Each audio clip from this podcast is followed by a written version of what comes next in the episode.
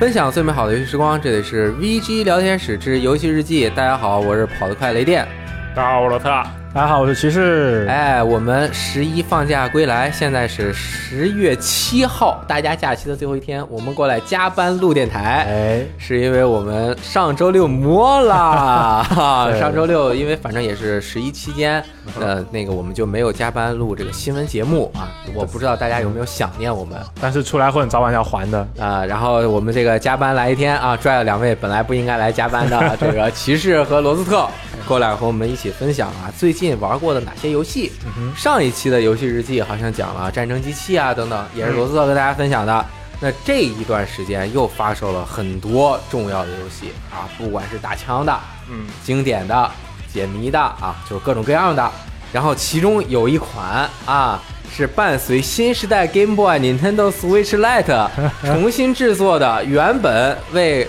旧时代 Game Boy 啊制作的《塞尔达传说》，现在叫《织梦岛》的重制版，也是在这个期间发售了啊。那个没有请到三星和我们来分享这个游戏的内容啊，但是我就不能说勉为其难啊，这叫举刀上阵，跟大家啊冒着危险跟大家讲一讲。因为我这个最近玩游戏时间特别的少，我就为了录这个节目，赶紧抽出时间玩了好几个小时。大概这个游戏流程啊，其实不是很长，整个就是八个大迷宫，嗯，然后我玩了三个半，马上第四个迷宫也就要打完了，可以和大家分享一下我玩的这一小段时间对这个游戏的感受。首先第一点，我相信很多朋友可能有这个感觉，但是一我我觉得啊，一定不能确定有这样一点，就是这个游戏的重置啊，它是一个钉子一个地板。一点一点给它按照原来的模样，一点一点重置的，就是包括啊，就是这块绿那个植物放两个格，那它这就是两个格。对，这儿有一个陷阱，那它这就是有一个陷阱。嗯，这儿有一个人，它这就是有个人。我我看了之前有一个做呃，就是 Game Boy 画面和那个 Switch 画面，就是还真的是一毛一样，一毛一样，就没有，就是它当然它有很多新要素啊，这个一会儿再说。它能够把这多少年前啊？有二十年前了，对，差不多啊。这这么一款作品，把当年的这种设计完全用新的引擎重置了。当然，它操作的这个手感肯定也有一些变化，但是谜题全部原样照搬。我觉得有两点：第一点，对于忠实的粉丝来说，或者是原来就很喜欢这游戏的朋友来说，这简直就是炸裂啊！童年的梦想又被重新粉饰一新。我我我对好多老的那种童年的游戏在想，天哪，这要用现在的技术重新做一下该多好！哎，而且系统千万不能变。对对啊，然后这个游戏就是就就是这种梦想，对，就是这种梦想。第二个就是我觉得他们太有信心了，觉得自己二十年前的这个系系统设计啊，整个游戏设计就是没问题。我们就这样做，今年还能卖，而且它卖的特别好，卖的特别好。好像日本是多少十五万，首周十五万，然后欧洲那边首三天就是四十三万，四十三万欧洲啊，北美国还没算，因为美国一直都是大头。这个我没有想象到啊，就这一分一毫都不差，我也没有想象到。我觉得用新的引擎技术，你操作都不一样了，你总得改一改吧？你不改，这可能很多它不好玩。对，就是玩家的习惯随着这个时代的变化之类的，你觉得？啊，新鲜的游戏你玩得惯吗？你对，但人家就有信心，就说你你就玩就行了。我我这个游戏就这么牛逼。是，然后呢，这个游戏我是在 Nintendo Switch Lite 上面玩的。那它那个屏幕分辨率，那个屏幕尺寸小了一点，分辨率是一样的，我看着还是蛮精细的。我我也拿着你的机器那天稍微感受了一下，对，就真香，我靠，想买。对，那么这个游戏，我觉得除了刚刚说的画面的变化之外，还有它所有的迷宫谜题都按原来的这个一点一点的刻画出来，它其实加入了非常多的变化。这个就不在这儿详述了，因为我也详述不出来，我原版也没得玩。但是反正呃多了几十条啊，很细节的变化，甚至有一条变化就是什么到什么之间的坑洞从两个变成了三个，所以现在只能用什么样的方式才能过去，就类似这种小细节的变化，还有很大的变化。比如说原来有一个细节就是它的剑和盾。还不是剑剑，就是装备是只能装备在，因为是 GBA 嘛，呃，不是因为是 GB 嘛，只能装备在 AB 两个键上。那它装备这个之后，它的攻击就要占掉一个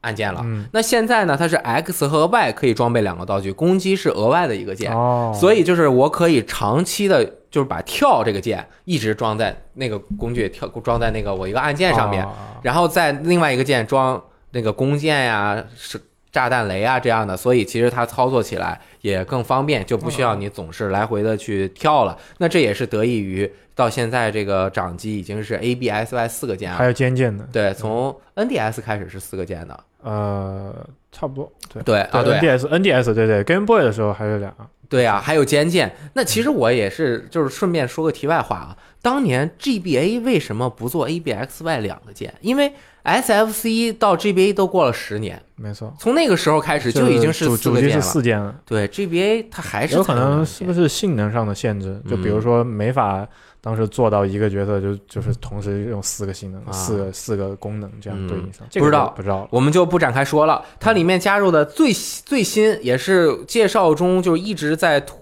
着重介绍的一个功能，就是这个嵌板迷宫。嗯，这个功能就是它你和一个人对话，它就是打造迷宫的。你拿你打过的迷宫，嗯你就可以得到它的那个板儿，把它拼在一个方块一个一个小格子拼上，然后去玩儿。这个其实是我当时对这个游戏最大的期待之一，因为我很喜欢玩马里奥制造。我觉得这个可能给我同样的这种创造的快感，还能把它分享给其他的朋友，要让别的朋友挑战。但是实际的结果，虽然我还没有打通，但是根据一些朋友的介绍，也是包括评测来看，它并没有那么大的创新性，或者是可操作的自由度它。可能就达不到马里奥制造的那种自由水平，对，没有？，因为原本就是它，我大概已经知道了，它是只能是把原来的迷宫的一个块儿整块儿的搬进来，一个版面搬进来，然后你自由的组合。啊，啊，然后通过自由的组合，它但是你所有的谜题都是已经解过的，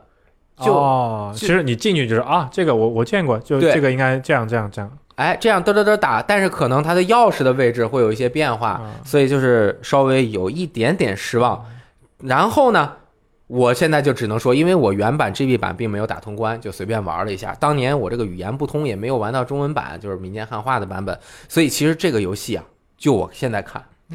它是一个硬核文字解谜游戏。是吗？为什么是文字解谜？这个文字是我加的括号的，因为就是很多谜啊，它是通过文字给你讲的。如果当年你看不懂，就你就只能用穷举法去试。就比如说这个谜题，这个地方你得到指南针之后，不是可以指这个哪里有宝箱，哪里有宝箱吗？他就告诉你这儿有一个宝箱。你进来之后，把所有的怪都打完了，没有宝箱啊！我就开始对着墙，然后去炸，没有宝箱啊！这怎么回事啊？其实是那个有个猫头鹰，他跟你说，先消灭什么什么什么的骷髅，再消灭什么什么什么的大跳跳。哦对，要三个怪物要用不同的分顺序来消灭。是吧哎，要用不同的顺序来消灭，这个就哇，那在当年太难了。对它还有好多类似的谜题。哦，同样呢，它这个谜题的设计啊，和它整个关卡的设计是，我不知道啊，这我不敢说它是过时的设计，它是非常经典的这种设计。嗯嗯，当年就是就是就当年小时候咱玩的游戏都是比较类似的设计，就是有的时候你如果再加上文字不通，那你就必须得去看攻略了。对对，就会会卡，就它没有什么游戏内的那种箭头啊、地图上面的指引。嗯那这个游戏它基本上是要用啊，你和别人对话，一一句话难倒英雄汉，就是你比如说啊，有一个鳄鱼，我和他说完，他说要一个什么什么东西，我就忘了，然后他就在一个海滩的一个一个屋子里。后面呢，你转了好久了，都打了，我都打了三分之一三分之一的流程了嘛，拿了一个东西，你要把那个东西给那个鳄鱼。这个东西就是你要记住，我没记住，我脑子不太好，幸亏有三星的攻略 啊，我看了一下。然后它这个流程的推进也非常的奇妙，除了它主线故事的推进之外呢，它有的那个挡桥的一些东西啊，它是要你一连串的换 A B C D E F 一串换过来。就比如说我拿了一个其实要橘子，我捡了个橘子，我把橘子给你，你给我一苹果啊，苹果要去换别的啊，苹果是罗策要的，我把苹果给你，你给了我个羊肉串羊肉串儿我给了赞恩，赞恩给我一个香蕉，我拿着香蕉给那小猴子，那小猴子给我把桥建上了，不建这个桥我就过不去。哦，就这么一连串的这这这种，那当年真的是连我难倒英雄汉啊！现在这个游戏它真不敢这么设计，我觉得。嗯，但是这样的设计呢，其实它通过游戏内的一个机制，给大家去进行了一个呃，就是谜面。这个谜面就是大家经常看到那个特别有意思，就是在这个和这个世界格格不入的一个电话。啊，格格不入的，对，在这个场景中有很多的电话，这个电话呢是给一个老爷爷打电话，那老爷爷特别有意思，他在屋里，你去了之后，我直接给那老爷爷说话，他得给告诉我问题吧。老爷爷说，我我不想说，我有点害羞还是什么的，你得去给我打电话，我再跟你说话。所以你在各个地方给他打电话，然后他就告诉你，哦，你说现在吧，你好像要去看看村人，他们有一些话想要对你说，就类似这种一点点的提示，你就要去哎，整个场景中这这个还挺好的。挺好的。如果我是当年一个很有探索欲望、嗯玩游戏不嫌多、时间非常充裕的玩家，我就满地图逛悠呗。对画面又这么好看，但是呢，我现在玩游戏时间少对，所以我就是懒得不想一个一个村民去，我又没有记住，我也没有善于利用游戏有的那个地图标记功能啊，我就看了攻略去玩的，被攻略牵着走啊，这种感觉其实不是很好。没错，这不是我自己发现的，那种的解谜之后获得的成就感相对来说比较低，可能是一个我个人的一个问题啊。再之后，我认为，呃，不管怎么样，这个经典的设计在现在看来，以我刚刚说的那些问题去挑它的毛病，我觉得不成立。都是时代的问题，是吧？呃，一是时代的问题，二是他这样做出来是有他的个性的，这是他的一个作品性，所以他才有这种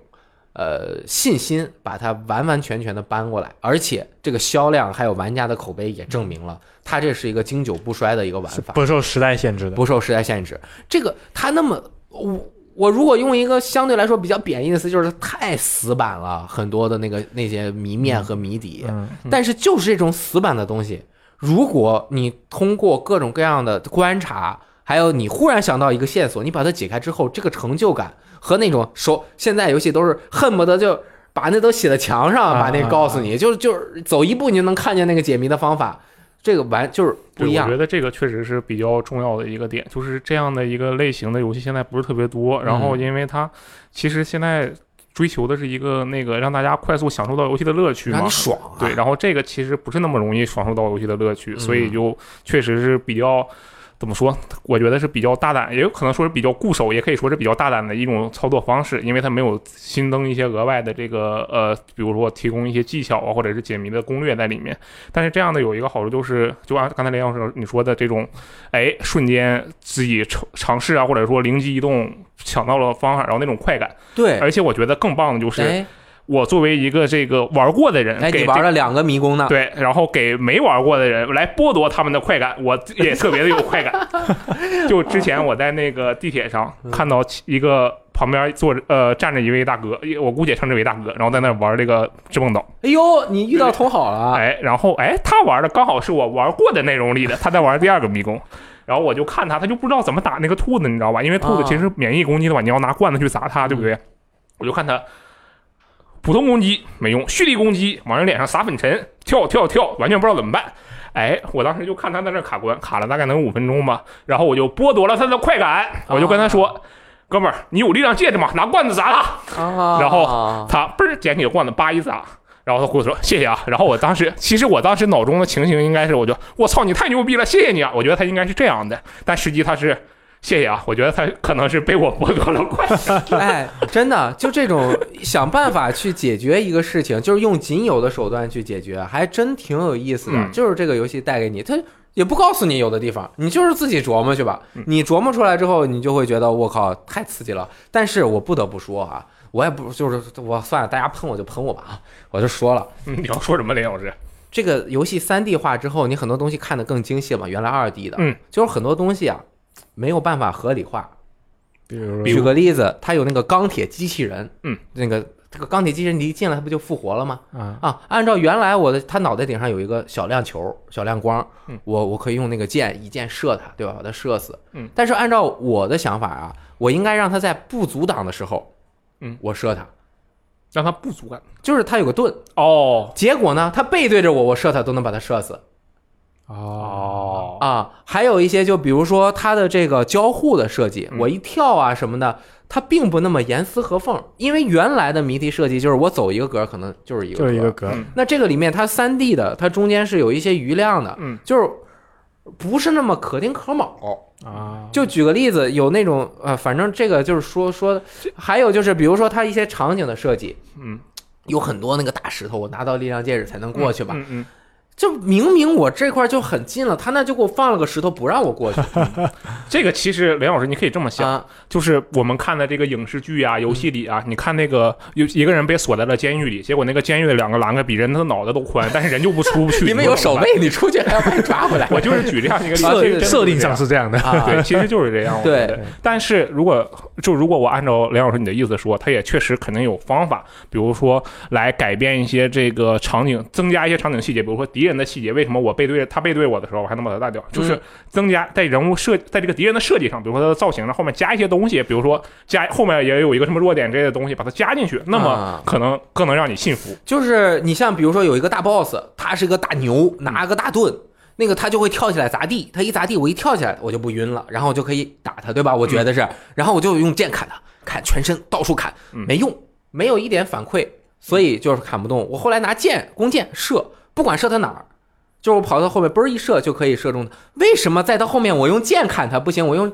我用刀剑砍他不行？我用剑一弓箭一射，他就能受伤呢？因为你没有用穿刺，你的剑没有穿刺攻击，哎但你的剑是 你的弓箭的箭是穿刺攻击。哦，那这个有道理。那那如果把他的那个盔甲设置成那种片甲片儿片儿的甲，嗯我就可能对，确实，可其实如果按照这个思路来讲这方面确实可以提升。啊，就包括比如说有的时候一段流程过去了，那这个商店里的道具就刷新了，他也不告诉我，就是我要去看一下。我就知道刷新了，嗯。所以其实我我再说回来啊，中间我说了一句话，就是不能用我这种什么挑逻辑问题 来这面对这个一个经典的设计嗯，因为这个经典的设计它就是按照游戏的玩儿去这种谜题给你设计的，它我觉得也没有想怎么怎么怎么样，这个给你展现什么真实世界的道理，嗯。这不应该去这追求。没错没，错，它并不是一个追求写实或者是反馈真实物理或者真实那种逻辑嗯这种顺序的这么一个作品对。它主要是一切都是为了基于它的玩法和嗯。它的解谜的这种思维去设计的。而这游戏本身的这个优点呀太多了，嗯什么画面好，咱们说太多了。这个砍草的时候，我就能砍，我能砍十分钟，就是把那草嘚儿一砍，真真割草游戏，对，碎了之后就那个质感真的特别好，嗯就包括你解开谜题，还有那个迷宫特大，然后你怎么转着一圈儿，嗯来来回回的，然后机关是关联的，你这么过去之后再反着过来就不一样了，这种这种设计感真的是经过了时间的砥砺。同时还能够给人快乐，我认为我小时候没有打通这个游戏，现在我能够有机会在新的画面技术下体验一下这么经典的玩法，嗯，真的是很感谢。对我我觉得也是，就是你换到拿以前的作品，二十年前、十几年的作品，还能拿来之后，玩家们玩了开心，然后还能接受，都说好的。其实这种经典作品确实不多。不多，对对，新玩家、老玩家都能说好，然后但是呢，我们有时候又是就希望，就是说，哎，以前的游戏真好呀，你们应该去试试。但哎是你又不可能去试，有的时候你啊看那个画面，你又不想去试，又或者你给找不到试的方法。所以我觉得，像任天堂能弄那么一个作品，然后来，比如说让让新时代的这种塞尔达的粉丝或者塞尔达玩家们又去感受一下二十年前的这种这种经典作品的那种玩法啊和这种剧情啊这类东西，我觉得也是一个很好的一件事情。很好的，很好的一件事我觉得这个游戏前面说的那些我挑刺儿的都不是它的缺点，嗯但是游戏设计，对吧？嗯我认为有一个缺点就是掉帧太严重了。啊，这个问题确实是大家都会都所有评测都有提到这个问题，嗯包括有一些技术分析的一些媒体啊、和一些 YouTube 博主啊，就是，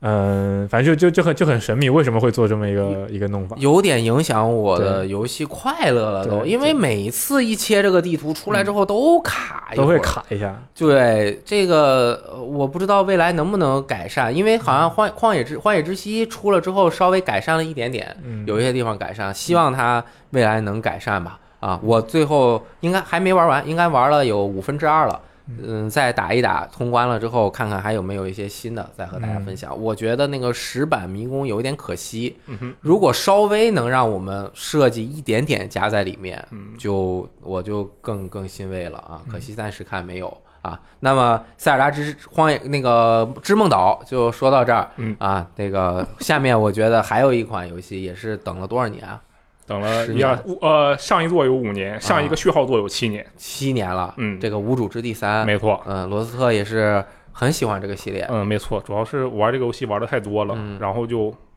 玩多了之后，你就难免对他产生感情。本来没有什么感情，但是你跟一个人相处了几百个小时，你就必须我。恨死他了，看到他就烦，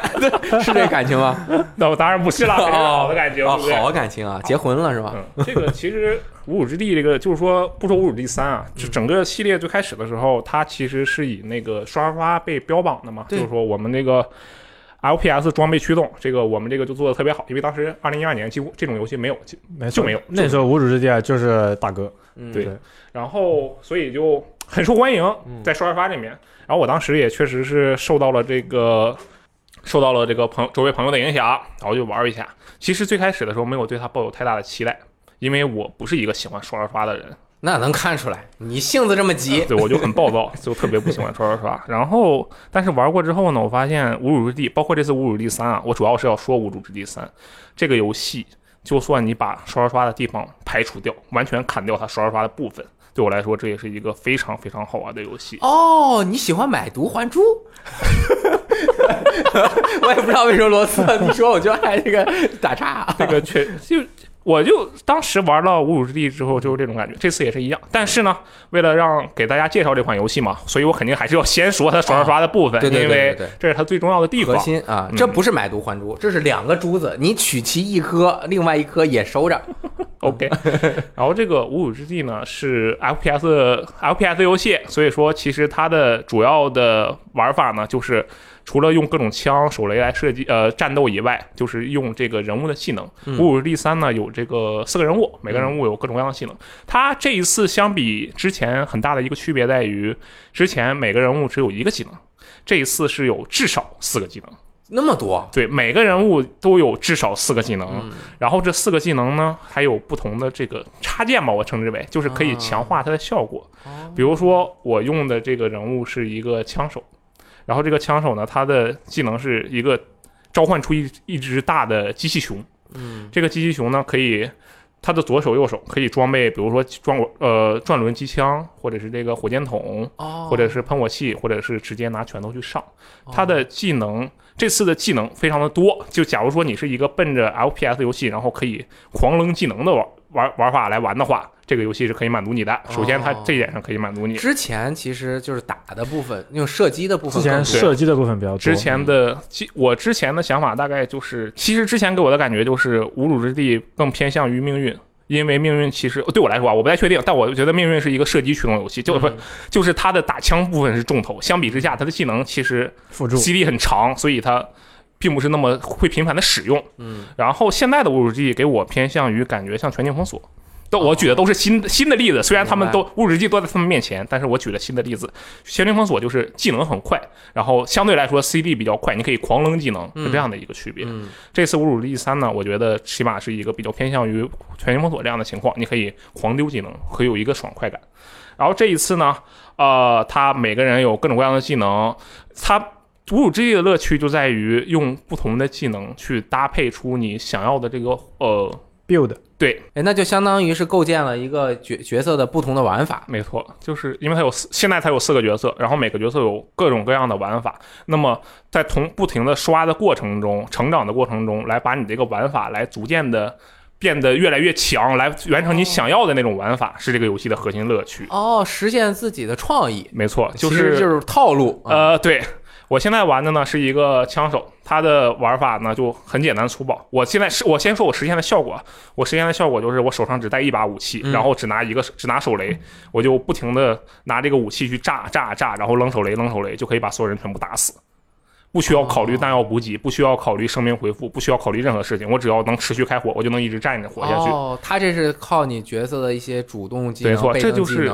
他的技能和他的这个他的技能和我刷出来的枪来达成的效果。明白了比。如说在呃我的这个技能是它有一呃这个。我完成的我我完成的这个套路呢，叫做啊，它的主要用到的技能派系叫毁灭之女。嗯，这里面的所有技能都是靠爆炸伤害来驱动的。哦，所以你就以这个为核心。对，然后所以它产生的效果有这个，我们你爆炸伤害可能会有额外的火焰伤害，然后可以呃发爆炸范围双倍，可以这个呃给你回血。然后呢，我在刷刷刷的过程中，我要寻找为我这个套路为核心，以为我这个爆炸伤害为核心的呃装备。啊，所以说我这边找到了是一个一个一个手雷，叫做六角。这个手雷的效果呢是持续的伤害敌人。哦，我有一个技能的效果呢是，只要我的手雷伤害到敌人，我就可以给我回复的回复回复血量。哦，吸血，对，我的手雷扔出去之后，再搭配我这个技能，我就可以开始实现我不停不死的一个状态。呃，相当于是我一直在回血嘛，对吧？这是我第一个 combo。然后呢，我的另一个呃技能是我可以将我的生命值扣除，全部加到我的盾上去。我有护盾和血量，那你血还有多少呀？我的血只有一滴。哦，我原本有两千滴血，然后我的两千滴血被扣成了一滴血，嗯然后剩下的全都加到了我的护盾上去。嗯然后我现在的情况就是我有两两万点护盾，嗯但是我只有一滴血。嗯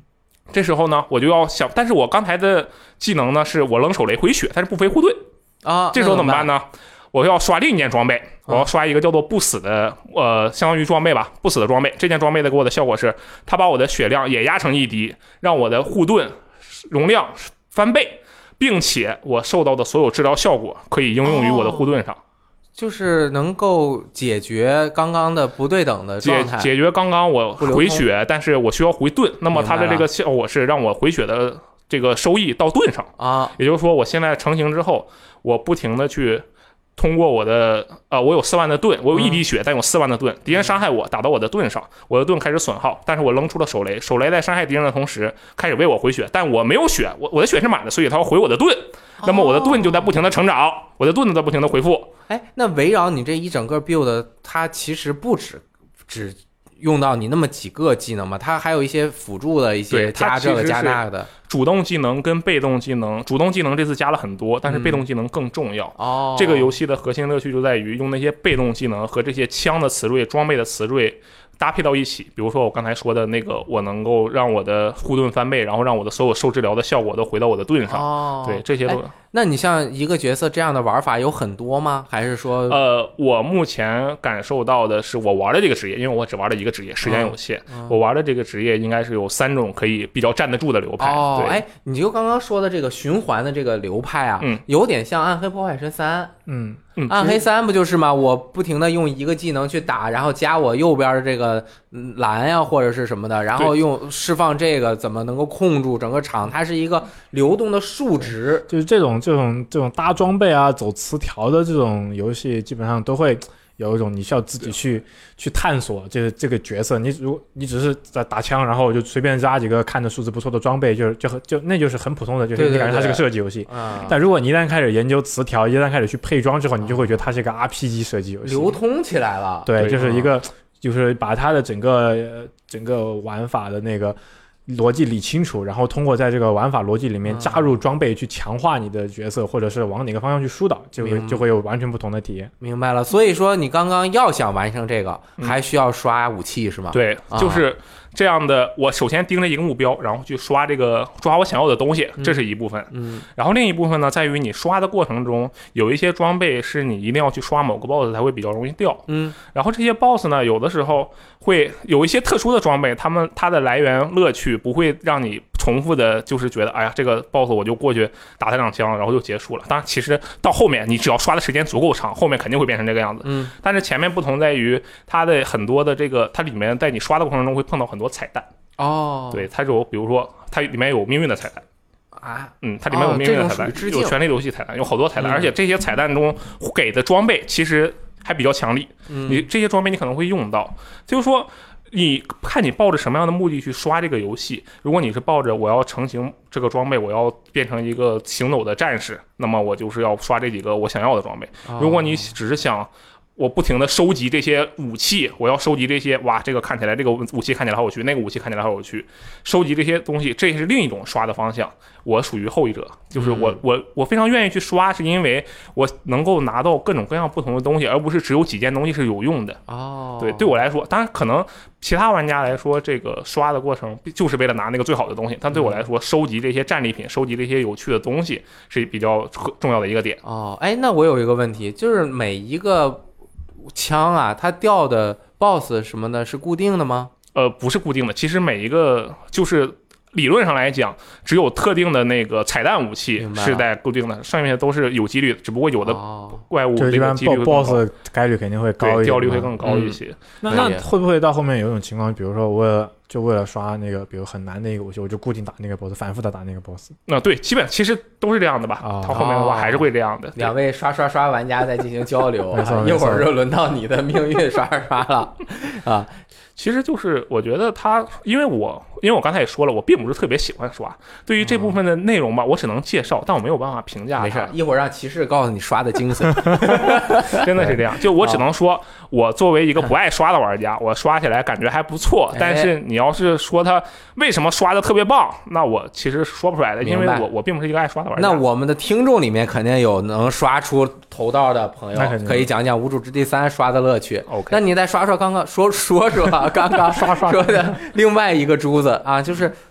除了刷之外，你也能够体会到这游戏设计的精妙以及特别好的地方。我觉得就是最重要的一点，一言以蔽之，就是这个游戏的逻辑架构非常完整，内、哦内部非常的架构非常的怎么说，互相的有支撑，对。就是说，它没有那种让你觉得出戏的地方，就比如它的画面、人物的旁白，嗯然后人物的造型、你的战斗以及战斗方式等等的，全都是统一的，是吗？对，没错，就是它给我的感觉就是，哦，这是一个无主之地的世界，然后我在这里站着，好，然后我确实我在里面做的任何一件事，其实都是，呃，能够解释得通的。比如说，它是一个无主之地，给人的感觉就是一个漫画风格非常夸张的游戏。那他为什么又要使用了这种风格？是因为你会发现这个世界其实就是一个非常夸张的世界，但是即使是非常夸张的世界，那它其实就有自己的逻辑在里面。我们刚才我刚才说有很多技能，对吧？其实他你不会，你乍一看我这个人我可以装这么多技能，这个人却只能装一个技能，这是为什么呀？是啊，它其实它有解释，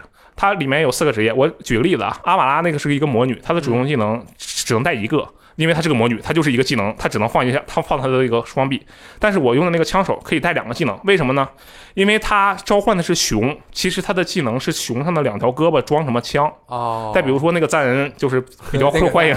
比较受欢迎的那个赞恩，说他可以装两个技能，但是另一个技能一定要抛弃一个手雷，为什么呢？因为他是其实他的三个技能都是无人机呃高科技部件，你把一个部件拿在手里，另一个部件是放在你的手雷残位上，所以他把手雷的位置给砍掉了。就是说，他其实你觉得这个事情好像没有什么道理，其实它都是有道理的。哦，就是从这个角色本身它合理，我嗯裤兜就俩啊，一个兜放腰，也 放放钱钱包另外一个一个就只能放手机，别的不能再装了。啊，所以没有人带三个手机。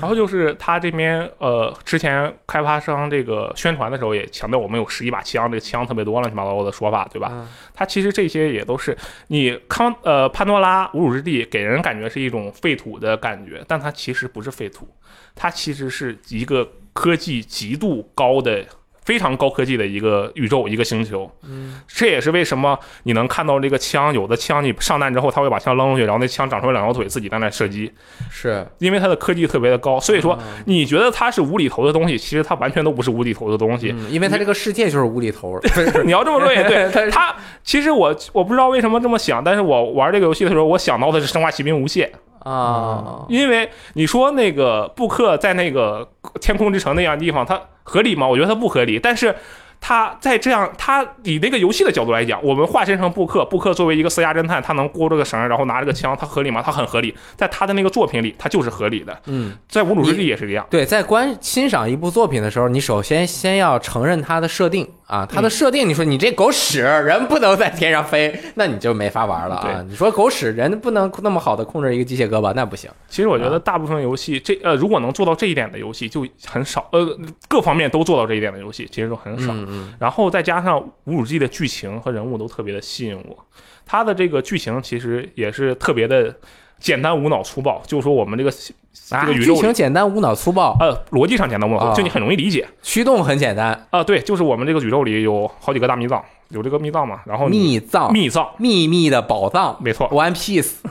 你进你只要拿到这个秘藏，你就什么抛啊，什么权利，什么钱，什么财富，你就好像有了一个能无限使用的阿拉伯神灯。哦，就你完全，然后这个所有的故事都驱动于我们要来找秘藏，我们被另一波找秘藏的怼了，那么我们怎么办？我们要怼回去，基本上这就是它的整个故事驱动。但是是呢，他的这些内容，他的这个讲述的方式，用的是他那种无主之地的那种，呃，我你可以说认为荒诞吧，但是它其实又非常合理的一个讲述的那方法。比如说，就是让小吵闹说我们这个啊，对小吵闹啊，我后面再说小吵闹。小吵闹这个人物其实很有意思。嗯他说，比如说这个他这次的故事是我们四个人，哎呀，我们要去找密道，然后结果被这个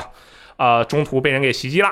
然后，哎呀，那怎么办？那么就联合之前的找密档的人一起来，再干回去吧。其实你要说他的故事，他的故事其实非常简单，哎，但是他这样的一个简单的过程中，融入了很多你想象不到的这种悬念在里面。哦对，这你他他的整个风格其实是很开心、很喜剧的。嗯，对，其哎，这就是他的另一个特点，嗯包括他的人物，就比如说小吵闹，他看起来是一个哈哈哈哈满天大笑，然后啥也不想的一个人，但是你玩，你如果你简简单简简单单玩一遍《无主之地》，你会觉得哦，这个小吵闹好吵，好傻啊，哈哈哈好有意思。但是如果你深玩的话，你会，如果你想去了解它的设定，你会发现小吵闹是因为它的语言核心有所缺失，它它所有的音调都是哈哈哈，它其实很悲伤，但是它只能哈哈哈然后他之前的身世是因为他本来拥有一个掌控整个你这会剧透吗？不会，这是前之前的剧情啊、啊，不是《无主第三》的剧情。好他本来拥有能掌控整个宇宙的机会，但是他为了朋友哦把这个机会放弃掉了。啊，结果朋友结果这个朋友背叛了他。哦，就是我觉得《无主之气》的厉害之处在于它的剧情，它的人物塑造的厉害之处在于，你表面上玩下去，你会觉得哇，好有意思，嘻嘻哈哈对，挺好的。但是如果你愿意深入了解，也很有也很有意思。哦，你无论你了解到哪一层，这一个故事它就像是怎么说，一碗我也不知道鸡尾酒吧，多层鸡尾酒。明白？你喝一层，你是这个味道；你喝到你愿意喝到底，那就是更深层的味道。嗯它这一点我觉得特别的不容易吧。就作为一个刷，因为如果当我提到一个刷刷刷游戏的时候，我不会去在在意它的这个剧情到底有多么的深邃，你要不要埋这么多东西在里面，我无所谓。但是他愿意做这一点，，你的命运有所谓没错，我们的命运的激情简直是坨屎。好吧？其实这一点就特别的不容易，我觉得。哦我觉得得它这是一个表面上是一个喜剧的套路或者怎么样的，但其实里面藏了很多东西，对对对就很有想法，让你不仅能轻松啊，也能留下点什么。就只要你想玩，你想只想走一遍，好，给你足够的乐趣。哦如果你愿意深入，那么给你更多的乐趣。那走这一遍大概要多久啊？走这一遍用了我三十多个小时，你玩了支线了吗？我都玩支线了。哦，嗯所以就是那只玩主线的话，能体验到你说的这二十多个小时也差不多吧，但其实肯定会少很多故事，就像你玩巫师嘛，对不对？嗯嗯，然后我现在玩了大概已经是一天一两天零二十四小时，是不是两天零十四个小时？因为他那个时间统计是这么算的，六十个小时。对，差不多这样。嗯然后呃，这一次哦，最后说一下，就是因为他之前其实被呃被一些玩家说这个进化可能不是很大，对对，就你就像我，我以前的也没怎么玩，我就都随便玩了一下，开头就大概了解了一下。就是我感觉这一看，你要是不让我仔细琢磨，我都分不出来。呃，其哎，那李老师，我问你啊，哎先我先问你一个问题：啊啊啊使命召唤从一到十四，你们每个人你就看只看画面，你能不能分出来？不，一太久远了。就说这个同相同引擎级别的游戏下面啊，吧对对对，时代不同，如果时代相同呢，它毕竟年货嘛，使命召唤是年货，最你能分出来吗？单的嘛，现代战争一二三都分得出来。我我是说，呃，现代战争一二三，一我可以，二三分不出来啊。对，其实就是说，呃我我我不是说要，我不是在指责什么，就是说有一些作品的进化，它真的就是看起来一样而已。其实画画面这个问题，我当时在那个专访了他们的艺术总监，嗯其实有提到，就是呃这次的画面风格，主要是它的一个美术风格造成了大家好像感觉就是进步不大，因为嗯比起我们常见的那种就是照片级的，就是那种写实画质写实画质，就是还有很多的进步对。对对，那种就是，那你就越发的接近真实嘛，你就越来越好。但这种美，就是那种卡通或者这种风格，就像我们说宫崎骏的电影，你翻十年来看，他他不也就是什么四 K 高清之类的，你也觉得好像没什么进步，嗯当年反而是十。年前、二十年前做的更最好。但他其实，在那些就是他用的水印引擎进化了之后，它的光影肯定是比以前好了的，就更真实的光影效果，嗯然后材质之类的。因为他当时那个采访的时候，那个艺术总监告诉我，就他们的每一个材质的贴图都是手绘的，就没有那种。因为你要是建一个，比如说我要一个皮沙发，那你现在有很多那种素材库可以自动渲染、渲染生成嗯啊，其实很快的，就丢进去，要个参数，输个参丢进去就可以了。但是他们的所有素材，因为这种原因，全得手绘，哦，这也是一个他们开发开发成本量非常非常大的一个原因。就比如这沙发上面有个补丁，对，有个补丁我都是用都得用手画上去的。嗯嗯然后，而且因为是四 K 的分辨率，因为你现在都是四 K 分辨率，然后分辨率又特别特别高，哦高了之后呢，就对每个细节都要求很多。就比如说你用那个笔划，那划那种，比如说布的那个材料线，你又不能勾两笔就过去，因为分辨率高了之后，你会看得特别清晰，嗯所以你要勾得特别特别细致。然后比如说那个武器上的那些斑驳的一些东西、锈掉那东西，这些东西全它是全手绘的，所以它的工作量特别大。哎，就是这不停的往里堆工作量啊，嗯我觉得就让他的美术风格的整体感特别强。对，因为他要他也要维持他的这整个的这种美术美术风格，所以他的那种在工作量上一点都不又不少的。然后他的画面提升就是不是那种你能直观的感受到的提升，就是那种多边形数量提升了，哎或者是光影能明显感觉到脸更精细了。因为再加上他那种呃夸张的那种风格，又不是通过那种面部表情或者这种眼神或者这种肢体动作去传递很多信息的那种。所以他的那种进步，就是说你很难用肉眼看出来，但是懂行的人都懂，因为他的光影、他的全局光照、他的人物的那种行走的动作更加细腻，对对对，再加上那个你去呃武器上的那些对那那些细节上的细节上的那些增加之类的，那些都是看的人他都能看、嗯。看明白的。好像你也是有一些观察是吧？包括他原本是通过一些粗线条原原来的作品，他去呈现这个卡通渲染风格。其实之前是用那些粗线条去掩盖它画面上的不足，没错，啊来把那些细节给遮掉。嗯这一次反过来了，他强行的要把，其实还沿用了漫画风格，但是其实全都是细节。只要你仔细去玩，你就嗯整个感受感觉是完全不一样的。你看嗯那个就是枪口的那个，你就看他那个枪口的那个火火光，还有那个开火的那时候那种感觉，还有上弹那个子弹弹出那个特效，你闭眼睛一想，然后哎，使命召唤什么样的那个弹出来的特效，其实是没有区别的，只不过哦这是这种风格，那是那种风格，他并没有因为漫画风格去阉割掉哪些细节。反而他因为自己的风格化，让他也就是要付出很多独有的工作量对没错。没错，啊，然后其实这边，因为我刚才也说了，这个技能跟相比之前有很大很大的变化，嗯然后加了很多很多的内容，然后加上这一次彩蛋，目前为止挖到的彩蛋已经是系列比较特特别多的彩蛋了，还有一拳超人的彩蛋，那一拳超人上来揍你一拳，然后你就倒了，就特别这彩蛋特别多。啊然后还有就是，我觉得这一次一定要提的一点，对于中国玩家一定要提的一点，就是它的这个中文配音。哦，对而且其实也是第一次有官方中文字幕吧？呃呃，繁中其实之前更新过二代，哦二代二代更新了有繁有繁中有更新过，虽然不是首发，但这次是第一个首发，可以这么说。对然后中文语音是第一次，这个系列也是第一次嘛。这个我觉得有一个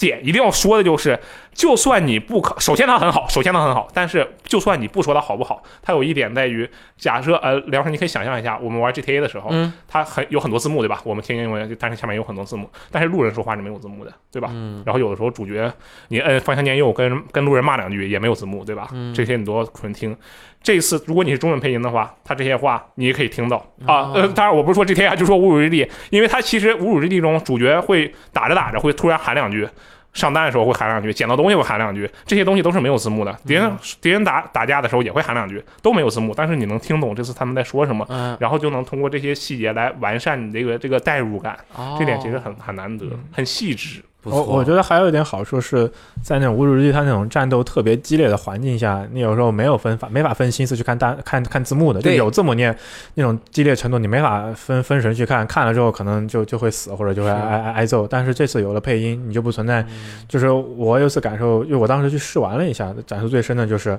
中途有一个地方，就是他说我应该，比如说好像去另外一个船舱找什么什么什么什么个东西，其实当时我就是呃没有没有注意看那个字幕，就就没有。哦没找到。但是其实其实后来我我又我又因为当时试完会让我们反复玩很多遍，我又换了个角色。然后其实我听啊，语音里面其其实其实早就提到了，哦，那对于你来说是不是一个挑战啊，罗斯特？因为你不听声啊。哎，我开着声音玩的这个游戏。他刚才那个奇哥说的那个，就是它中间的有一关是其实是两个玩偶在飞船那里，然后你如果玩过那一块的话，你的脑中就一会想一句话：看我导航导死你，导航搞死你，他就一直在重复这句话。其实有些时候也很很洗脑，而且配合那个演出，配合整体的那种那些角色的表演，其实那种完全是很很高的加分项，而且中文配音的加就加分就更高了这。个视听视听嘛，你连看带听，它这是一体的感官。嗯光看到画面，它这个代入感进不去。你听着声音又是能听懂的，那绝对不一样。嗯，对而且我觉得这次他配音的预算其实不是特别的高，因为我哦听了一下，其实女角色我觉得最多也就最多四个演员，不会再多了，因为可能就三个人。就是通过变声线对，通过不停的变声线，然后其实就那么几个演员在来回折腾，但是他能做到这一份上，我觉得真是特别厉害了。我就大概听一下语气什么的还可以是吧？嗯都还可以，都还可以。嗯，说明配音导演也是努力了。嗯嗯，然后其实我觉得最后总结一下的话，就是我之所以刚才最开始的强调说我不喜欢刷刷刷，但我还特别喜欢玩这个游戏，我觉得有一点就在于，当你不喜欢一个类型的游戏的时候，你却还能认真的玩下去这款游戏，说明这个游戏确实非常优秀。不喜欢这个类型，对，但是你还能玩下这款游戏，是不是说明这款游戏特别的优秀？有道理啊！我也不喜欢刷刷呀，但是我能玩怪物猎人啊。没错，怪物猎人的刷刷刷，因为跟跟传统的不一样啊，怪物猎人刷刷刷，它装备是次要的，人的提升是主要的嘛。对啊，你技术也要提升是吧？就像我们一直说的那个，你战斗，你这动作感，你操作你也要有侮辱力提升。其实还没有到那个水平，它真啊的战斗过程没有那么多的那个侧重点不同，对对吧？侧重点不对，同。但是我觉得，得就是你抛弃了刷刷刷，你就体验它这个故事，它这个整个的整个潘多拉世界的这样的一个呃故事内容，嗯这样的一个世界，你会在里面碰上到怎样的人？小吵闹、莉莉丝，他们会跟你有怎样的互动？这些不刷二刷也能体验到啊！你就正常的啊把它当成一个一周目的剧情为主的射击游戏，你就平推一遍，二十多个小时玩一遍，很开心的。我有两个问题。嗯，第一个问题，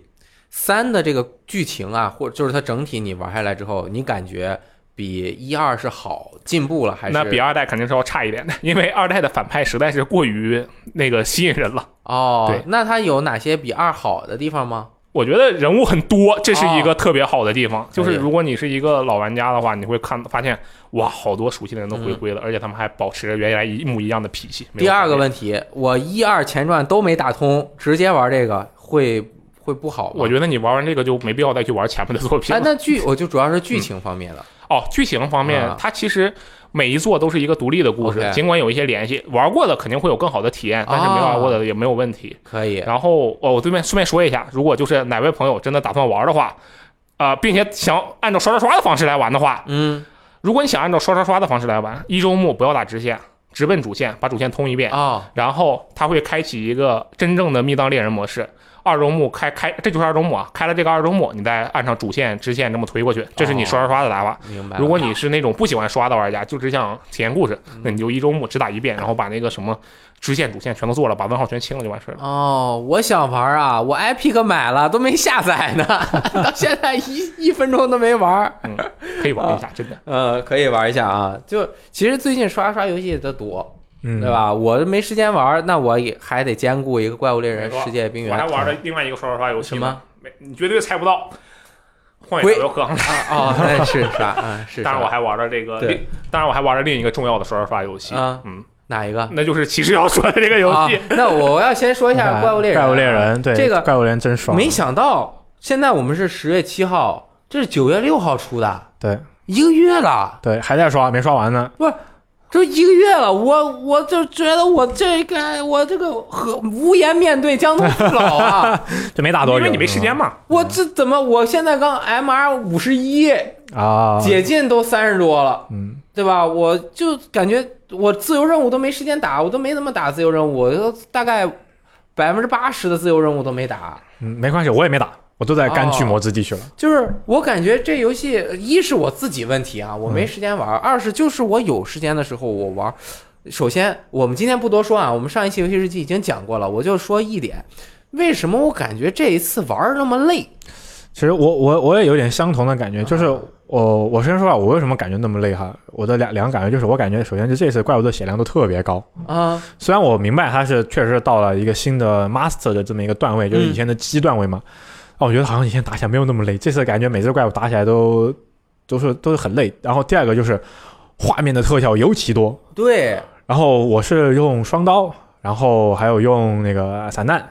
就是重弩散弹啊，最最近的潮流派，对，然后打彗星的，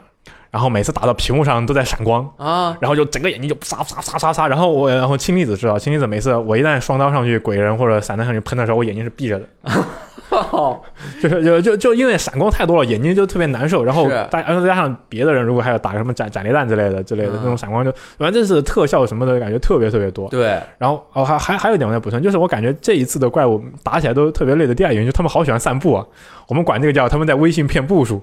哦，就是喜欢就跑过来跑过去，走过来走过去，他不跟就没法不跟你好好打。啊，就有种这种感觉，爱但爱跑，对，就好像比以前特别活跃，就特特别爱到处乱窜儿。就想要玩家，就是让玩家多控制这个怪物嘛。嗯，对我，我觉得第一个就是，首先它的战斗时长啊，嗯，我觉得和四 G 啊、叉叉的 G 级也没有太大的区别，可能也就是二十分钟，嗯是吧？打个 G 级的怪，以前就是你打到很后期很厉害了，你可能五到十分钟就打完了，但是随便玩一玩也是那么长时间。但是这一次，我个人认为它攻击的频率，还有你这个角色移动的距离，嗯，它快了，就会让你看到的东西就多了。你就是，嗯，整个人速度快起来之后，接收的信息太多了，接收的信息太多了，你需要注意和反馈的东西也很多。那这游戏适合我呀！我天哪，那太太适合你了，你快来刷吧 你想啊，你这在这叫什么？呃评书里面什么飞来飞去，什么路上飞腾，什么就是那水上这飘来飘去的，在天空中荡来荡去的，所有人扒在那怪物上，一会儿又下来了，怪物哇跑了，然后怎么又来来回回的，各种武器也是一会儿上去给他这个破一下啊这个肉质啊，一会儿在这边嘟嘟嘟因为因为因为系系统变复杂之后，感觉要要想的要考虑的就特别多，就是哇，就是忙忙忙忙不过来啊忙不停以前其实玩的时候就就干就完事儿了。其实挺挺放空的。对，以前玩的时候，就是我我就是用套路，就是哎，你这么说是有点。我以前用大剑的，大剑就是知道的，就是那种拔刀流嘛，然后就是砍一刀跑。然后啊，那时候，然后也没有那么多什么投射器啊，或者什么飞翔爪呀，对这些东西。然后然后你要变的东西太多了，然后，然后那个，然后那时候确实就是就两件事儿，反正就是有破绽，就是砍。如果我很熟悉它了之后，我都能预算，比如预判它的位置、蓄力之类的。然后再再有就是什么放个陷阱或者扔个闪光弹最多了，嗯然后就喝个药，磨刀都是等换区这种东西。现在就就感觉就是要做的事儿特别多，对根本忙不过来。然后然后然后再加上他现在换区就是没有像以前就换区了之后绝对安全，然后你要跑很远的地方弄个什么东西，他有可能还过来一巴掌给你拍到。对。然后我想说的第二点就是，我不知道今天能不能展开讨论啊，就是刚刚你其实也提到了，就是它那个画面呀、嗯，太乱花哨了。啊！这个怪物猎人世界当时大家都觉得哇，这画面进步太好了，没错我们就想要这样的怪物猎人。终于这个高清啊，怪物也变得这个活灵活现。你看这么丑，不是丑着说着玩的，因为它细节多了嘛。嗯，但是玩下来之后，又要花那么长的时间去玩，你就会感觉特别的。就是玩一会儿之后，同样是打二十分钟一个怪，就就感觉很累。很累。你这个画面转的那个快啊，然后你呃打的也快，然后那你看那个树林里面那挂的那个啊哗啦哗啦的那个草。草藤蔓啊就跟咱们演播室挂的那个电线似的，对吧？好在我们演播室不用录节目，这样上下转着看，然后这样转着录我就晕晕了，对吧？还有那个什么珊瑚，那个彩色的那个哇哇的，嗯就整个而且雪天那个里面对比度特别高，嗯亮的地方特别亮，哦，对对吧？亮的地方特别白，然后就整个玩下来之后，视觉它有点疲啊劳，疲累是吧？它视觉一疲劳，操作本身就是这游戏后这一期我觉得难度还真挺高的，这次对，啊，跟一不小心就死了。那这个难度又高，你整个人就挺辛苦的。对，但是这就是游戏带给你的感官刺激提升了，你怎咱们怎么能反过来说人家不好的？我、嗯我觉得不应该说人家不好我。觉得我觉得可能可能是我因为我们俩老了，对，年轻人那 这跟不，跟不上了。对我就是在反省我自己，肯定是我自己的问题。对，对我相信，可能和我有同样看法的人应该也有，但是嗯我觉得大部分朋友应该是玩的还挺开心的。我们今天就不展开讨论《巨魔之地》的是是非非了嗯啊，因为我觉得卡普空应该后面还会改这这这巨魔之地说起来可就没完没了了。你要说这个，我可不困了。啊。今今就是一说一个你更不困难，哎好吧？我们说说《命运二》是对，我们该切到 Destiny 了。对对对哎，首先，哎，今天十月七号，我嗯刚刚看到的啊，我们命运二不是转到 Steam 了吗？Steam 今天峰值在线人数已经接近三十万了，二十九点九万。厉害啊！他这是因为前两天才是二十万嘛，对得它刚上线的第一天是二十二万，然然后今天我想着，这可能上线第一天是最多的，然后我来的路上我拿开 Steam 一看，二十九点几万。肯定不是这样。你想，第一天我连游戏都进不去，因为我好友超过三百个人，我相信跟我一样的人有很多他。现在扩容了嘛？你要这么想。啊，就是他现在是排呃 Steam 第四啊，往上面就是老三强了，嗯那个 DOTA、CS:GO 和 PUBG，嗯，所以这一次是可真的算是大成功，我觉得。当然，大成功的前提呢，可能是因为它现在多了个 Free to Play Free to Play 的版本。DOTA 也免费了，嗯，没错，那个 CS:GO 四十五入也是不要钱，对就嗯 PUB 就就是确实算就是怎么说呢？我觉得现在也算是呃，今年是一个新玩家非常好的一个入坎的这个机会，入门的机会。我为什么这么说哈？就是。呃，首先跟一些从一七年就是命运加入中文，然后登陆战网，然后这个开始，有很多玩家第一时间就是冲着这个名声就去了，对，终于有 PC 版对了 PC 版了，嗯。然后加上简体中文，是。翻译的也非常好，有中文，对，就就去做，了，然后然后又去了一七年，然后大部分因为像我们就是命运一的人去玩，嗯。就就大家就还 OK，但是很多一进去的玩就觉得这是这这什么鬼？哎，是哈，对，为什么二代上来之后二代一评价那么低啊？二上来的评价就是大家都评价都都很都一般，都很一般，都很一般。啊。像你们刚开始很激动，就是嗯哇，对我们超激动了，新作了，新的因为画面就什么都变好了，不带不带什么 PS 二和三六零玩了嘛，是画面啊，但但现在现在反过来说句实话，就是一七年就从入门，就是你第一次初见命运，然后你觉得它不好，觉得这游戏很很很菜很烂，嗯我告诉你，你觉得的是对的。哦，就是命运二很烂，是对的，命运二在一七年的时候，它真的就是很烂，一个叛徒它整个一七年，包括后面更新的 DLC 都很烂。哦，当然，在这个很烂是有现在的角度去看它嗯当年做的那个东西，就确实不行，因为有几个原因不行嗯。为什么他当年你出现的时候觉得他不好？因为他的整个系统大改，必须把我们认为很多好的地方都改没了。哦，那就是平行世界的烂侮辱之第三，真的真的就是把我们很多认为觉得不错的地方都都改没了。然后第二，他那他第第一年就整个一七年后面的整个呃维护运营的更新方式嗯不，好，哦，就是因为你现在知道玩家消化内容的速度是非常快的，对呀就有可能你游戏发售一个星期，百分之七十的八十的内容就被消化完了，嗯剩下的百分之二十，人家一个是不惜的玩，第二是有新游戏要卖了，哎第三可能就是还有很很少的人会把那个真的啃到百分之百，甚至最多再有半个月、一个月，百分之百就被啃完了。对于一个长期运营的游戏来说，这是很伤的。就是嗯你别半年出个 DLC，人家一个月就玩完了，嗯剩下又得等等等几个月，你就你就没事儿做了。所以我觉得年一的时候看去玩了命运，然后说不好，我觉得你现在我都我觉得你是对的，但现在就不一样了。嗯，为什么我觉得现在是新玩家很好入门的门槛？因为就是棒机可能痛失前非，就是是。就是觉得之前太自己太蠢了，然后他又改回来了，哦啊，改回来了，改成一他百回一他他了，对他又从年二开始吧，他很多东西开始往回调，包括他的哦。武器系统往回调。所以年二调了一部分，年二调了一部分，年三就就是我们现在谈的就是年三了，嗯年三又改了一部分，嗯把装就是把护甲这一部分又进行了一个大改。哦改到现在，就是我我觉得它现在是非常有意思，非常好玩，这就是也非常好刷。啊啊，为什么是这几点？首先跟大家说一下。对，因为今天找骑士来说《命运二》，嗯就是想给大家说一下对，这个《命运二》现在是什么无门槛版本？无门槛版本，免费免费的，进这所有人都能玩。啊对，有有个是 free to play play 版本，对，而且他回到了呃这个什么不忘初心啊，重拾初心，把以前好东西都拿回来了。哎重披战甲。拿，回来了之后呢，还在原来好的基础上又加强了，啊。就往更好的方向发展，哎。而不是扭头改了个更差的。那给讲讲，对，首先这次新入门，所有人的门槛一样，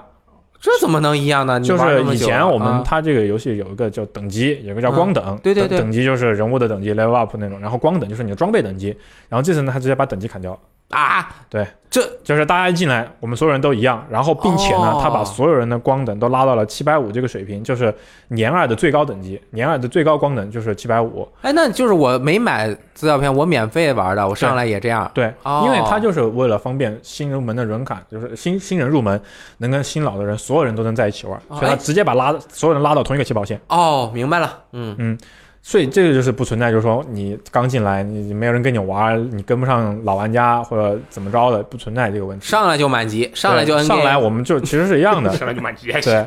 然后呢，其次，呃，他这次呃新加了一个，就是大家一样了之后，不就是开始刷嘛？嗯，刷了这次呢，他现在就是取消了等级，他相当于把等级这个限制相当于放到了一个叫 Battle Pass，它叫机票。哦。哦，对，这游戏现在有机有对 Battle，这现在有机票了。嗯。然后呢，它分为免费机票和付费机票两两行，对，两行，就是你免费的玩家呢领免费的东西，你付费的玩家呢你免费的也可以拿，嗯还可以有付费的额外的奖励。啊，然后它通过就是你去有这么一个机票，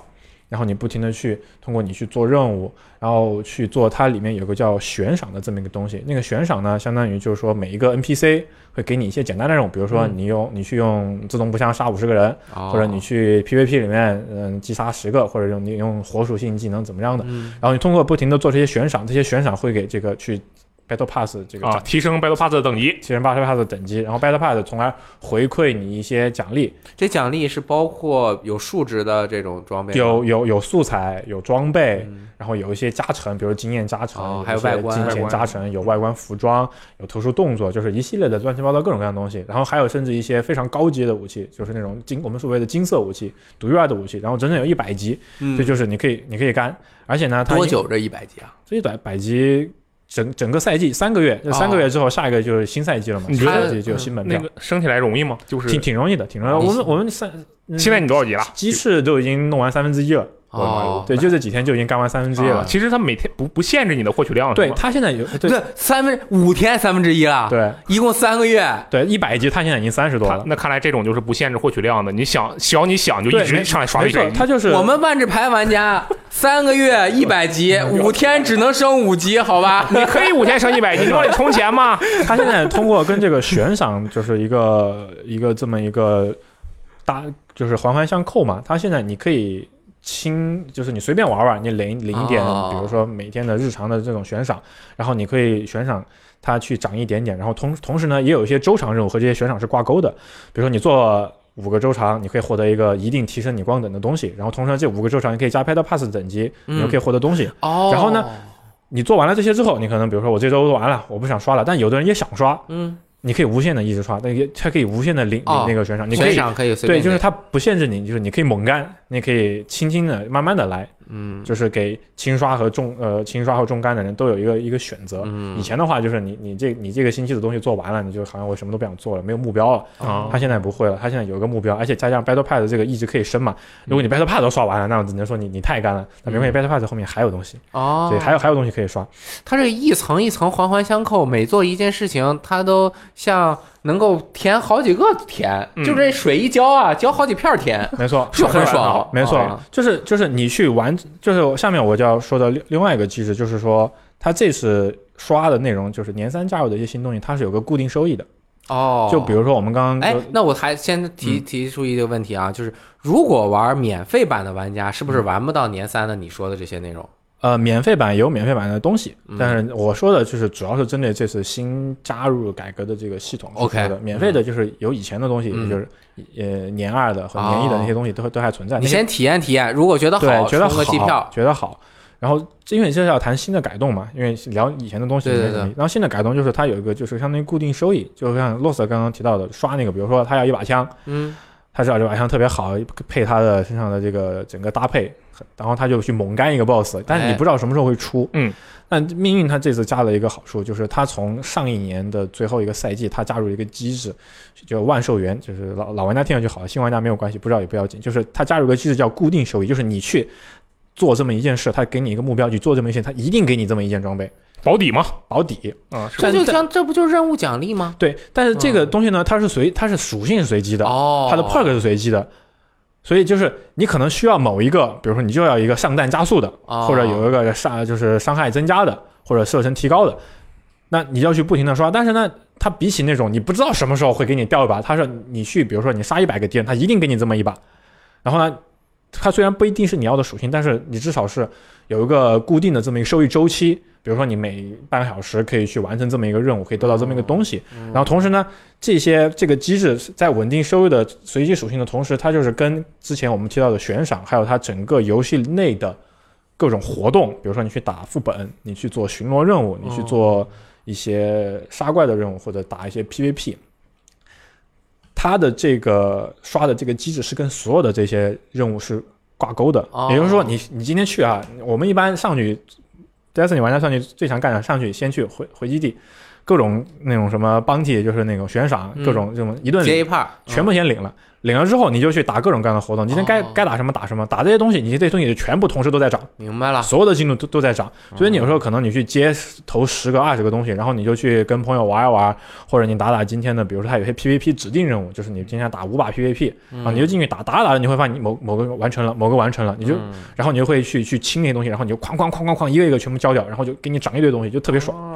哦，明白了。所以它它这个它不是像说你去，比如说你要呃你要拿这把武器，那你就去反复的打打这个 boss，你就只打一个敌人，你会很无聊，你就反复的进去出来进去出来打这个 boss，而是你去领了这个任务，你去整个世界范围内，整个 Destiny 你去做各种各样的活动，你都涨这个东西。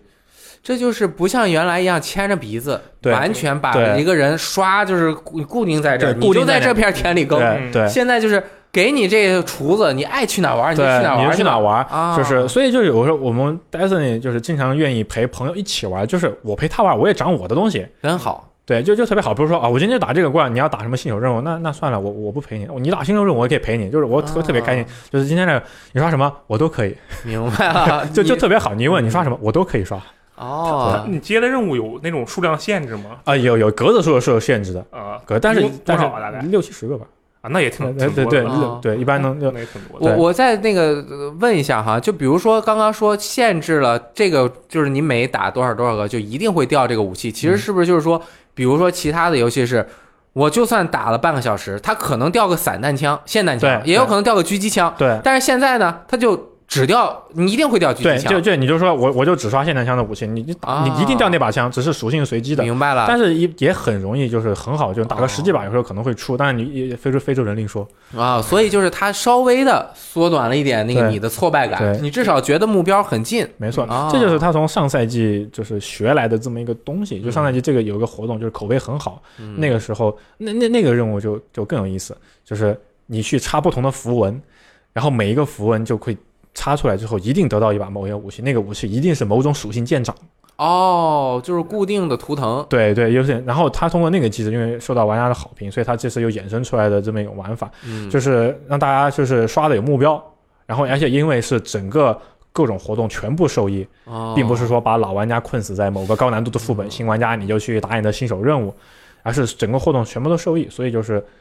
玩家是各种活动是分散开来的哦，然后就是整个世界的每一种活动，你就会发现都有人跟你玩。哦，这个确实挺难得的，因为其实它相当于让玩家的每一个行为都有意义。对，每一个行为都有意义，而且所有的任务都叠加。我们经常会领很多重复一模一样的任务，都是让你去杀一个人，然后你就去杀，就各全部都在涨，一次性涨满，然后就哐哐哐点掉很多，就很开心这班级这做了多少年？十来年了吧？这个做命运等于呃，是但是你七年，但是你做了呃什么算运营时间，就正式发售以来，它其实才五年多，五年多，那开发三四年、六七年、七八年。开发肯定得有七八哦年。这这么多长时间的经验，确实是在这边对绽放了花朵啊。然后呢，还有一些呃新新手玩家就是说这个游戏对独狼很不友好。是啊，那我得说，如果你是从一七年第一次认识命运二，我得说你这个评价肯定是对的，它确实对独狼非常的不友好。对，但是呢三年过去了，哦就是你再用这个东西来评价，我就觉得就有点有点偏有有点片面了，嗯因为他现在真的有非常多的匹配活动。我觉得邦吉肯定自己也知道这事儿，嗯非就是他现在就是说整个 Destiny 里面，除了我们最高难度，就是我们所谓的瑞的突袭副本之外，几乎所有的活动都是可以匹配的。那就是随便匹配到人，对，一定但是野队会不会不不不打的不好？嗯，肯定是你要说打 PVP 啊，或者打一些那种 PVPVE 的这么一些我们说的智谋这样的活动，是要组队更好的体验。但是，呃，就是说它并不妨碍你一个人去 solo 玩这些任务。你去，嗯比如说你只是要去做一个任务之类的，你说你不会没法玩没没法玩，就是嗯这就是我要做这个任务，他就得五个人、四个人、六个人一起组队，没法玩。不是，他这次真的加了。很多的匹匹配活动，几乎是我觉得是年就是一七年那个时候的数量的一倍，就翻直接翻了一倍。嗯我觉得这个很有必要。就比如说咱们三个人是日常组队的，嗯结果有一天你俩那个任务都已经完成了，就我一个。然后比如说你晚上有事儿，嗯我没法玩了吗？这我也是需要匹配。就算你有朋友，在你是有一些时候，他还是需要有一个更好的匹配机制。就包括这次之前老玩家应该知道有个叫日落的这么一个任务，以前是强制要求要要组队三个人的，。啊那个日落打击是是叫那个是叫日落打日落击对吧？，哎但但但你这次发现日落打击多了一个可以匹配的日落打击，哦，它相当于又从那个难度里面，以前是相当于低、中、高，现在又分了一个低、中、中高和高，嗯又多砍出来一个，那个是可以匹配的。然后他又把这个难度进行了细分，让你就是在一个大跨越的同时，中间还又有一个小台阶可以跳。然后那个活动你又可以打出一些比如特殊的东西，然后哦去感受一下，就是不要一下子跨那么难，而是跨到一个稍微高一点可以控制的一这么一个难度。嗯，那这种刷刷刷，你觉得怎么样？我你说我觉得命运怎么样？对，就刚刚说的这种感受，我觉得就是它有一点特别重要的，就是让我每个行为都有意义，加上匹配这两个。因为我当时年一玩的嘛，我年一玩命运了，然后就刚才我说那个日落打击，对我印象特别深刻。嗯我一个人我玩个屁啊！我上去被俩怪打死了，而且还玩个而且当时的日落打击就是，嗯嗯除了难没有什么太大的意义。嗯就是就是当时真的就是说，然后现在他的就是把每个活动平平均分散的特别好，啊，这个打击其实就是一个副本。对一个副本？这个打个副本，打击，我我只玩过，我只是相对来说比较深入的嗯玩过初代的年一，就是刚首发的那个版本，嗯那个版本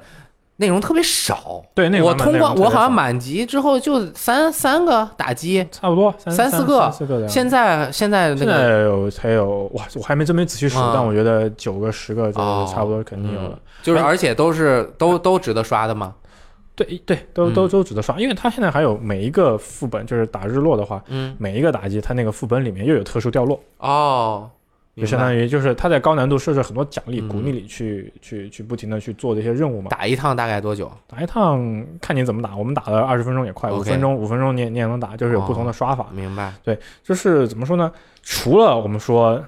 就是最挑战配合，就是整个也是我们觉得 Destiny 就是整个关卡设计精髓的突袭瑞的任务，确确实实是需要六个人组队配合，嗯然后的这种要亲密要求之外，其他的我觉得都是可以通过匹配和去完成的。嗯，就那，但是你一个游戏嘛，你总得有一个要让那些最强的玩家来证明自己我是最强的，对一定要有一种展现配合，以展现他设计关卡和那种大型关卡和大型解谜设计这种理念的这么一关，就是所有的什么副呃 FF 十四啊、魔兽世界啊都有这种副本。这个很有必要。对，这个很有啊必要的，这肯定没法是说这个任务，如果你要说做匹配的话，嗯《全境封锁二》好像之前就是这个做匹配，大家发现跟野人组队体验特别差，因为根本没有配合，然后你就进去就死，然后然后又被一顿痛骂。我觉得在网游中交到朋友也是一个必要的升级技能，就是你是需要升级的在这方面你也是需要进步的，不只是你角色要升级。玩玩一个网络游戏，尤其是这种需要跟人，就是你不管怎么样，你都是哪怕是匹配还是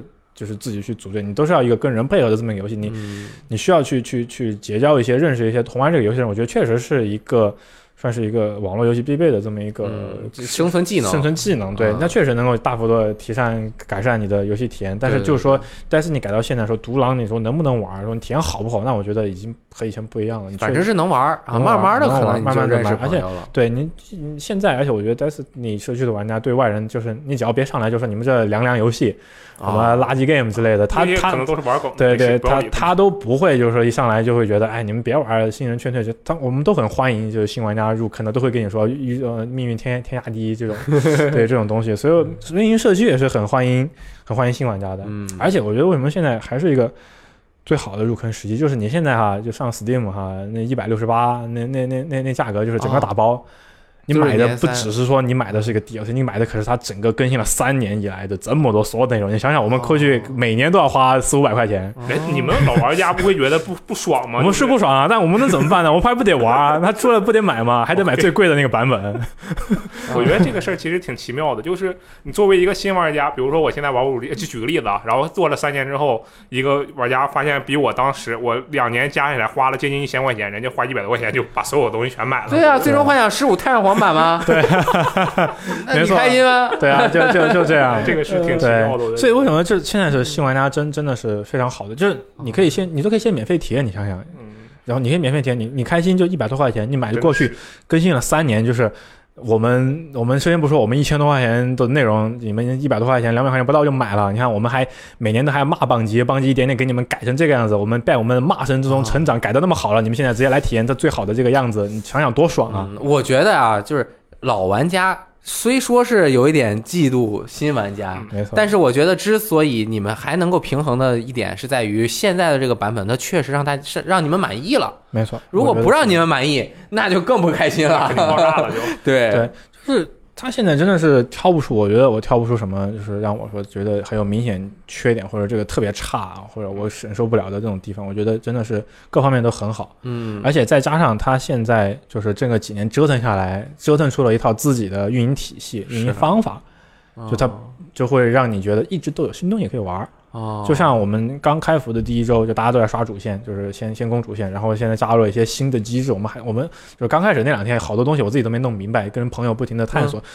然后他加上这周又新开了一个新的活动，就是 Vex 入侵，然后你又要去，就告诉你就相当于发生了一个世界大事件，又开了一个新活动，然后再下一周会有新的瑞德的挑战，再下一周会有，比如说会有一个新的，又有一个新的匹配公共事件，再下一周有万圣节活动，再下一周每周都有新东西，有有 PVP 活动，再下一周有有那个什么新地图，就每一周都不停地有新东西。所以就是，就算我没有往上升，能够把打到很深入的，我也是能有新的东西玩。对慢慢我就对提升它有一种，上去了它是针对那些达人玩家，他这个周这个星期会更新一个特别高难度的挑战，嗯然后他下个星期又会更新一个所有人都可以玩的，比如说嗯加良 PVP 新地图。哦，然后他下一周你再更新一个，比如说嗯高难度的瑞的巅峰挑战，就是那种要绝绝妙的配合或者特别牛逼的人才能过、啊，这可能不是你。但再下一周他又有那种，比如万圣节活动，大家会去刷开刷很多那种万圣节皮肤，一般这种万圣节皮肤都是那种就是节日限定的，就是今年有可能明年就没了，反正你要没刷到你你就没了。然后大家又会因为这个原因很激动的去刷这些东西。然后再下一周它又有比如说一个新的金色武器的那种异域级任务，然后。它就是不停的这样上下，就是两波玩家他都能照顾的很好，嗯让你总有新东西可以干，所以经常就是你有人上去啊，你们又有什么东西？哇，我没有，什么已经过了啊，就好就好就好好就会好难受，然后想哎还是还是得一起来，哦大家一起同时一起这么不停的玩儿，嗯就是对于一个就是你刷的游戏来说，真的就是。我觉得没有比更更好、更更开心又更痛苦的，就是更开心就是你总有新东西想玩，更痛苦的是你一旦就是错过了，错过了，或者哇，我攒了那么多内容，我现在就攒了一堆没有上上赛季因为嗯忙嘛，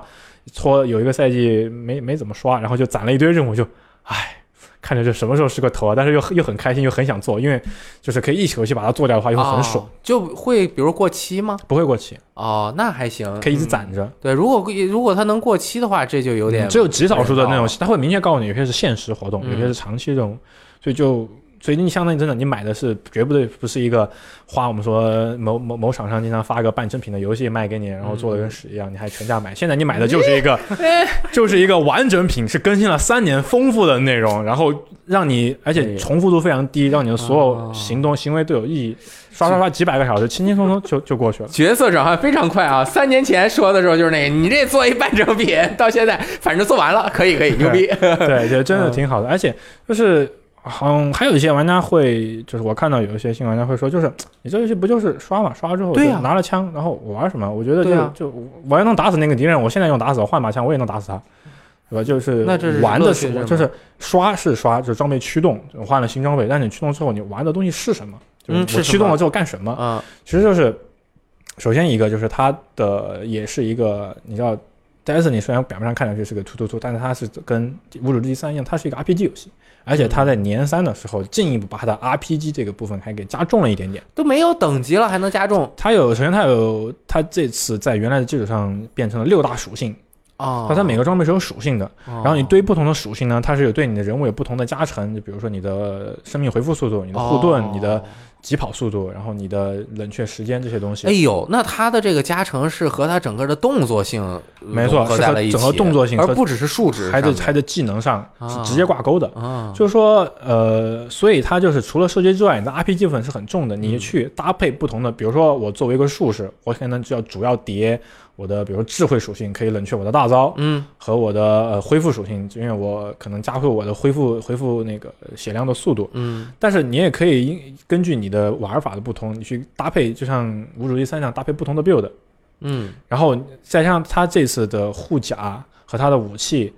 把他的那个整个那个 mod 这个系统也大改了之后，让你的整个搭配就是异常的丰富。哦，所以就是你有时候玩，你会看见为什么我跟他光等一样，都是比如说都是顶级了，是啊，我们都顶级，他有的枪我也有，嗯为什么他就杀怪比我快？为什么？就是因为是 build 不一样，就是 Destiny 围绕着人物属性和和装备去搭配一个 build，可以衍生出很多不同的流派。明白了，就是说你不只是说我拿了新装备你就变强了，你要围绕着你的某一件装备或者某一个属性去整个搭配你整个玩法，然后去搭配你别的东西去。然后你才能打出一些完全不一样的快感，就是有些那种，比如大招流，或者是有的那种手雷流，或者是有的那种机枪流、无限子弹流，哦或者爆头爆炸流，就是它是有思路在里面对，的，它是有思路，并不只是我就拿了伤武器伤害从三十变到了五十，五十变到了一百，一百变到了八百，嗯，然后你打那个怪就轻松了。你会发现，有的人可能比你比你等级低，但杀怪效率还是比你高。明白，对，他就是玩的是一个是这个 build，其次就是对再高一阶的玩家就是打 PVP。嗯其实所有的装备的那些微小的那些差异啊，都会在 PVP 里面被放大，因为就会被技术这种东西去放大。哦因为在 PVE 里面，就是我刚刚说的 build 可能占更多的领域，你只要不是太菜，嗯。对吧？表现都差不多，你拿因为着相同的。PVE 它其实是一个不对等的对战斗，不对等的你是英雄，然后打敌人，对对更高阶一点玩家，就会他在一个小小的 perk，一个小小的属性差异，就会在 PVP 里面被放大玩玩家的技术就会被咵一下子拉的特别大，哦你会发现差那么一点你就打不过人家你，你就会发现你可能就是。比如说你的冷却时间比他多了十秒，十秒不多嘛？你心里默念十秒很快就过去了，但你就是因为那十秒，他就一定能先干掉你，明白了，或者就是因为为他的拔枪速度，因为他那个那把枪或者他加了一个拔枪速度这个东西，两边同时开枪，他换枪的速度比你快，你就是得死。哦，就是那更高阶的玩家就会在 PVP 里面去通过搭建，就是又去搭建不同的 build，然后去技术和他的一些武器，然后再去这个上面 PVP 上再去获得这种成就感，这是这是两种。然后我，所以我，然后最最后一种哈，嗯。我刚刚想到，就是如果你还是一个 PVE 的玩家，因为我觉得国内 PVE 玩家是比较多的，对对对对，尤其是玩手柄的，很多可能玩不完 PVP。是除了刚刚说的武器之外，这个游戏的，嗯，你在呃杀敌对抗那些巨大敌人方面，其实也能获得巨大的成就感。然后还有他的有一些，他的这个成就感，就是好像就我之前玩，比如说他有什么大眼睛，你要攻击他，他有时候放小兵对先打的，然后打他的那个眼中心怎么样的，就是你还要躲啊，你通过那种就是技能属性的配合跟玩家的配合去克服一些巨大的敌人。像我跟鸡翅还有大力，我们第一个第一天去越级嗯打了一些怪物，就是通过这种配合，然后去那种越级打怪物，成就感特别强。哦还有一个是命运，就是这个游戏有一个那种呃怎么说呢，藏的比较深，同时呢奖励又异常丰厚的那种暗线的那种任务，那种那种武器任务。就那些武器，每一把武器的都是独一无二的那种特性武器。你要先用一个特殊的方法把它练出来。对，你就相当于他不告诉你这可能是个什么东西，哦但是你去悄悄的做，他而且他藏得很深，他这个任务的指示也非常的模糊。那就是就是大家一起讨论呗。对，就是你一点点去去探索，就这个任务该怎么做，做出来之后你会拿到一把就是那种特别特别强的那比如举个例子，子，我想象不到它能是多么特殊呢？比如说站在山顶上往下打兔子，打十只兔子。呃，怎么怎么怎么说呢？就是。就是他那个时候，他就有点像一个解谜，或者是甚至一个跳跳乐游戏。我们说，我们管它有时候叫第一人称 FPS 马里奥。哦就他和一个就是像他有一个任务，我想想啊，就拿去年的呃，去年有个有有个有个金色武器的任务，就是你要拿到一个解答器，就是你突然某个任务突然他给了你一个解答器，然后告诉你有个地方有信号，他不告诉你，就地方有信号你去看吧，看了之后呢，就有人跟你对话，对话之后会把你直接传进一个特别难的一个副本，那个副本哦是一个完全就是独立的那个副本，而且它的地图就是非常的复杂哎，，当时大力好像说过，对，它的地图嗯非常的复杂，怪物也特别的难。然后你不用特定的属性，然后三个人去配合，然后一一定要哎要在五分钟之内一定才才过，你才能拿到这把武器。明白了。它其实就有点，是不是只有很少的特殊的武器才有这对，种只有那每一把，而且这样的每一把武器都是一定是非常强。哦，它就是把这个支线任务和嗯这个武器的玩法，它的升级是绑定在一起，其实就相当于你完成了一个支线任务。对，但但是这支线任务很难，很隐藏，很隐。藏，藏的很深。但完成了之后，你又因为那个武器特别强，你就会特别爽。这就是这种回回回报感是一个长期投入，嗯就不是说你，比如说你花十分钟打一个 boss 就挺强，就而是你你就是每天对不停的盘它不停盘它嘛地盘它，对对对对对，相当于就弄出感项，你就会，然后拿出来之后你去再去用，你就会就特别特别爽，因为哦这几个这这些任务一直都是就是，而且它每一个这个这样这样的任务背后还会有一些故事，啊，深得真传啊，盘出油来还写了一所以本传记，就就就 显得就是每一个都会感情之后拿出来就就特别开心，可以就是这种成就感和那种回报，它给的就特别高，就是短期的收益。干的收益和你长期去研究它、去去解它，就是像我们说去盘它，嗯，也有收益。可以，就它是一个让你就不停的能有回正面反馈的这么一个过程，所以让你就一直感觉就可以一直玩下去，而且再加上一直有东西回报。嗯，对。但但是但是还有还有负面的，当然也有，他也不是说这个游戏完美了，就是啊。我也看到有一些新玩家刚进来就觉得这游戏好复杂呀。对，东西太，我刚刚一听什么，没错这也有六个，没错那也有这个，什么刷个这个，什么 PV PVE 啊，我们一开始就觉得，我们一直跟过来就不还行吧。然后我现在转念想，你现在让我回去玩 FF 十四，我估计也说这什么玩意儿，怎么那么多东西啊？哦，其实《怪物猎人世界》刚出的时候，也有很多人觉得复杂。他那个道具又是磨刀吃个药，这完全一个对吧？嗯，对，嗯，其实确实 Destiny 二更新到现在三年来以后，它的一些系统确实有有有有有有点复杂。那怎么办很不玩了很很复杂。然后还有它很多名词概念，有些敌人之类的，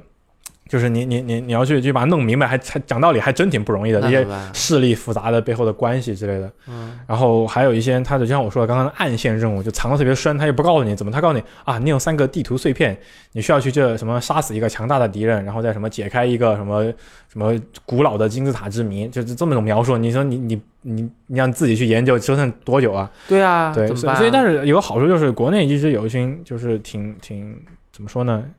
比如照按我来说，我们就光玩，他们就是还在为 Destiny 这个游戏不停做出贡献的一群 B 站的 UP 主，就是他们会哦就做了特别特别多攻略，我基本上就是有打不过的，就是看他们攻略。哦然后，呃，这一次就是因为 Steam 转 Steam 嘛，很多新玩家在 F2P，、很多新玩家入坑，就是我这两天看到他们就是很多人就是做了很多新手上的攻略，哦就是那种特别小白，在我看来，我靠，这还要说啊？这不两年前就已经就知道了吗？对，但是就是对新玩家来说，他们然后我一去刷那个微博，就说。这个这个敌人是什么敌人啊？就是他告诉你一个叫卡巴尔的敌人，他不知道卡巴尔是什么东西。卡巴尔是什么东西？卡巴尔就是里面某种敌人的名字啊，。卡爸爸就是那个烧烤，是不是？哎，他他们还挺肥的，烤做烧烤说不定还真好吃。哦哎，其实真的，我觉得这个社区能有这样的效果，真的挺好的。而且他们嗯做那个东西就真的都特别细，就是我觉得就已经就是图文并茂，再加语音解说，真怕你看不懂。无微不至啊，真的是无微不至的关怀，啊。然后从小的告诉你，就是什么应该怎么样升光等，应该怎么样，哪些东西是好的，哪些东西是不好的，然后你应该一周你应该怎么必做的几件事情，就是类似于就什么东西都告诉你，就是你要是有点不明白的吧，其实有几个 B 站的 UP 主，其实你去搜就是 Destiny 攻略或者 Destiny 怎么着，的搜命运攻略就就是搜命运二啊嗯攻略，然后微博上也有一些嗯大佬，然后 NJ 论坛的命运区一直也是我觉得比较不错的，嗯里面有一些大佬会分享一些那种配装心得，一些游戏的系统它的解释，然后告诉你你要是他他他他。他不，他们不会告诉你，比如说你这个搭这个就最牛逼的，他会告诉你你的衣服应该怎么样的思路去配，哪些装备应该留下来，哪些装备就是你可以丢掉，他会告诉你这些东西，然后你慢慢慢慢的就是逐渐的去了解、去认识这个游戏。然后呢，Destiny 这个游戏有一个最致命的一个缺点，就是这个这个真的没没法去，你说换任何人都没法说它是优点，就是它的剧情真的是非常的麻烦。麻烦还是不好。它的主线剧情基本上就等于就是讲一个特别白水的故事，啊，但是呢，所有的东西全部都藏在了武器，藏在它的任务，藏在它的传奇故事里面。对他就在地上能捡到一本书，那个书里面就会告诉你很多很多事情，就是它的所有的这些人物之间的关系、势力，然后他的那些角色、他的来历、他的去向、今后去哪了，他的那些 BOSS 为什么会在那个地方，那个 BOSS 为什么会是是成为一个那样的 BOSS，全都藏在这些小的啊这些，就就跟呃黑魂和血缘的那种 lore 一样。这个我知道为什么，因为 Bungie 本身是讲故事的团队，人家命黑那个 Halo 做的多好啊。嗯，这个其实之前很多设计者说过这个理论，嗯。就是你让几个人一起打打合作打任务的时候，你不能牵着鼻子去给他们讲故事，你这个事情是无法完成的。嗯所以如果就是他就不如我们把这些东西都藏起来，弄在这个世界中，反正因为你们也要玩很久嗯很久，嗯与其去做一个单人游戏的那种讲故事的这种宏大的史诗的体验，嗯。不如我们就讲了一个环境叙事相当于所以环境它这它的主线故事，简单的说就是，其其实它主线故事也特别好理解，就是嗯你作为一个守护者，一个 guardian，、嗯就是你经历的事情，你看到的什么，它就告诉你的是什么，绝不告诉你多的事情。啊就不会告诉你那遥远的天边有一个什么很很神秘的猎人，然后嗯其实跟你半毛钱关系没有。嗯这些东西他都不告诉你讲，嗯你会体验到一个完整的，就是你正在经历的冒险。啊，但是呢，它的整个世界、它的设定、它的构架是通过这些东西去去搭建、去去支撑起来的。嗯它的每一个东西都有解释。就我有一个简单的例子哈，就是嗯，给大家说一下，就是嗯嗯，命运在那个年二的时候叫 Last Wish 最后遗愿，它有一个叫许愿墙的这么一个东西。啊许愿墙特别神秘，大家觉得这东西当时像是一个棒机设了一个一个 bug 或者一个，它一个通过许愿墙上有大概头三四十个图案，你通过把它打出固定的图案，你就可以跳关，你可以直接跳 boss。哦，许愿这就相当许愿墙就是许了个愿，你可以啊直接不用不不打前面两个 boss，你直接到了第三个 boss。啊，就是一个 strike 里面对，然后啊而且它有，然后你可以或者是嗯，那那个是瑞的副本啊，瑞的副本里面然后它有好几种就是不同的许愿方式，比如说嗯你可以许愿跳到一个有宝箱的地方，你可以许愿跳到最终 BOSS，也可以许愿觉得怎么怎么样。然后大家就觉得，哎，这个许愿墙是不是为了比如说方便玩家刷刷刷关卡，或者方便你直接去去新手，比如说不想打前面的不好打之类的，你去跳过这种，是不是这样？其实不是的，其实它是在故事里面是有去去解释它这么一个东西的。哦这面墙是它是简单的说就是一个女王，她有个女王是跟那个这个副本最后的 BOSS 是一条许愿龙，哦，但是那个龙呢，相当于你可以把它相当于阿拉丁灯神，你给它许愿，它就一定能实现，就是从无到有的那种实现。但是呢，那个龙很狡诈，就是它会抠你的字眼，一旦你抠出任何字眼，它就会想办法惩罚你。只要你没有完整描述，你可能就是。说实话，就是你跟他做生意、做做许愿交易，一般都是吃亏的。啊，但是他，这个女王构筑了这么一面许愿墙，我不跟你用言语交易，我通过逻辑上严丝毫无就是严丝合缝的这种，就是那种墙的这种嗯图案说出来的形式，让你去没法去反反驳我，嗯，然后最终把这个许愿龙囚禁在了一个地牢里面，哦作为他满足他就是我向你许愿，你就得给我实现，来构建了他整个一个他的他的这个王国的这么一个体系。它的根基其实你可以，比如说是那条龙，但它但它最后就会在游戏里面就有所体现，嗯。就是你向那个墙许愿，嗯。就它并不只是一个。只是这一个一个设计上的一个东西，而是整个整个剧情故事上也有讲述的这么一个东西。我觉得这个网游你要投入那么多的时间，这个你自己在其中扮演认识的人、经历的事儿，嗯。这个是故事的主体。你的这个经历就是，然后如果他给你弄一个，嗯呃，你扮演一个别人，或者是扮演一个既有的身份，弄得太主要的话，就喧宾夺主了。对对，就是我觉得这个选择。也有可能是他迫不得已，或者怎么样啊？重点在哪？但是这个选择对于这样一个要玩，你玩多久了？一千个小时 加起来都有吧？如果两两两部作品嗯加起来，现在这部作品对也挺长。这这这这有道理。我觉得他这么做的话，其实很好。就是呃，当然，对于像我这种就走马观花看一遍剧情的人，就嗯这这很正常的体验。但是他如果这样都藏在这个细呃场景中啊、故事中啊、这个细节的这个场呃物品中啊，其实就相当于是，假如你玩的越多，你就越容易理解这个事情，对吧？嗯而且你玩的越多，然后你越发现，哎，原来这个地方是这样的一个东西之后，对这成就感肯定是要比那种传统直接告诉你的成就感要高很多的。对我觉得他这个选选择其实是很好我觉。得如果你真的特别懒，没时间看那些东西，那东西那就糟糕了需要整理。就是也有一些呃论坛上或者微博上也有一些大佬会嗯定期的汇总这些故事，因为他这些故事是随着整个游戏的更新会不停的往里塞，有些之前没有解释到的一些答案会不停的更新加进去，哦所以你可以先看一点，然后去去知道一点，了解一点。哎，命运这个游戏对于我来说也是一个遗憾，嗯就是我其实后面尝试过两三次把它下回来，说再玩一下，就也没成功。所以这个游戏真的是一啊个特别需要，就是你花时间去进去去投入的这么一个，你才能获到，就是你短期收益肯定是你就每天 起来玩那么几个小时也有，但是呢，它的那种巨大的魅力确实是你需要花时间去去研究去感受它，你才能确实它的给你的那种。就是投入的越多，你就回到回报的就越多，你就会觉得它越好玩。就是啊我刚开始玩的时候也不这么觉得，后来不知不觉打了一百个小时，觉得哎呀挺有意思，然后两百小时进，三百小时、四百小时就一点点就进去了，然后你会觉得还是很好玩，嗯。一直都有东西可以玩。现在这次现在这个刚刚说了，呃，副本的数量也挺多的，嗯这个星球环境应该也也不少了吧？啊对，嗯，挺好的，因为我个人是特别喜欢这个游戏的美术，对他的他棒击就是美术跟音乐也是 Destiny 的两个强项。对，他的美术也是那种，我管那个叫太空魔法，因为它是那种太空史诗，但是却有那种什么魔法之类的东西，对对对，也有就太空科幻和魔有法，科幻和魔。法这种并存的这么一种世界观，然后他去他去有时候去展示一些就是宇宙的未知、魔法的恐惧和那种黑暗的那种黑魔法嗯黑暗的那种势力的表现，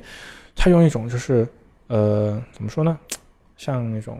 以前早期的那种经典科幻片，像二十二十一世纪是漫游，它并不是那种直观的恐惧，它告诉你，比如说一个巨大的黑色的金字塔，嗯，嗯。就是摆在那个地方，特别庞大，远远的你就看到那个地方，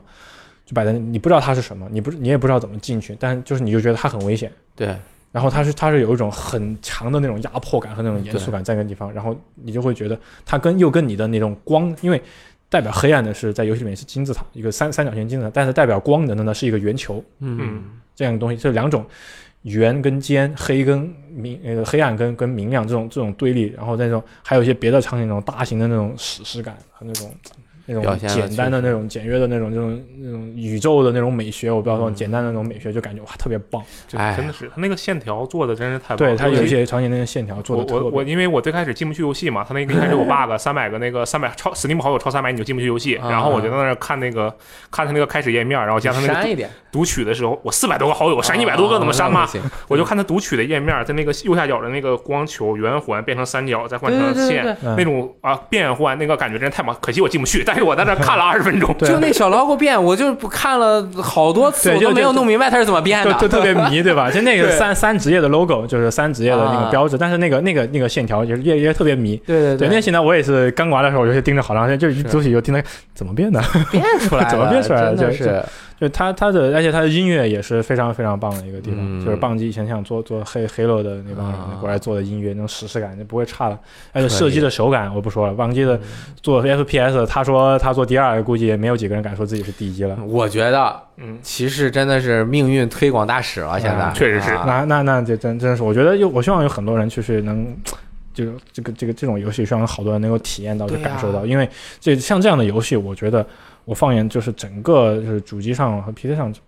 没有不多不多，啊，没有人做能做的像这样大气，而且能一直运营，运营的这么好，而且它一直在不停的就是围绕着一个世界观去去构建。是啊，而且你像它能不能说起死回生，但至少是它这个波动特别大。对我觉得一会儿这个评价就高上去，有一段时间真的就感觉要凉凉了。对，怎么就一股到慢慢的这个三十万人在线？这说明不管有没有很多免费的游戏玩家玩，嗯就算有免费的游戏玩家玩，也是说明它有很多吸引人的地方，对吧？这么多人在玩，坚持了这么久，它只要是你玩进去，这游戏真的是闪光，这有号召力啊！这都已经这是第五天，又不是第一天，第一天人反而应该是最多的。啊，而而且它在在连续连续两周是 Steam 第一了吧？啊，对，它还是收销量第一。是收销量第一。可以，而且三十万，说实话，就是这游戏的主战场一直都是主主机平台。对对，对，就是如果是 PC 上有三十万，我觉得主机可只会比这个更多，嗯，最少我觉得五十万。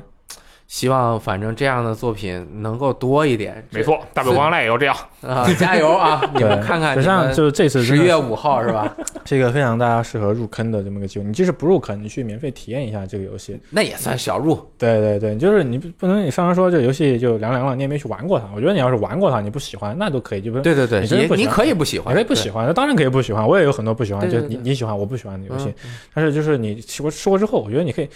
你可以试试。你要说你不舍得花六十美元买一个游戏，我觉得那那确实，你要买了之后我不喜欢，或者我明知道我不喜欢，花钱买，我傻吗？嗯但是这免费的，你反正有时间试一试。我觉得喜欢的话，大家就是喜欢就赚到了，喜欢就赚到了，啊对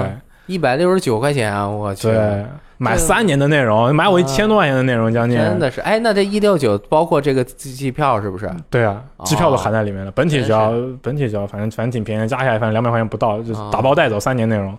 巨开心。而且不止三年，这这一百多是包括整个今年一年的内容，啊，就就后后面一整年，哦，就是到到明年九月份，那他怪不得销量第一，真到的是到明年九月，份内容都会。而且它它里面，呃，我们都知道棒机独立了嘛，它嗯现在要自己给自己做账了，嗯就是动视不罩着他了。嗯，它这次就是氪金的这方面，它也强化了。哦，我呃说句实话吧，就以前那氪金的东西就不想氪，就就没什么氪金动力，讲道理嗯。就就就那样，一个是不好看，第二个就是没什么价值。嗯，但是这次他改了之后，我觉得我靠，真好看，就是真好看，就就真真真的是那些服装啊，那些动作啊，就是首先磕的东西给你多了，哦但是呢，它都不影响平衡，都不影响平衡，都是都是外观服装，都是好看的，都是华，就是那些虚有其表的东西。但有些时候呢，人我们有时候就是就要表面就俗的，就是很喜欢帅一点，那是就就就想要好看那么一丢丢，啊哪怕就是我进去 PVP 就是给人垫底的，我也要帅，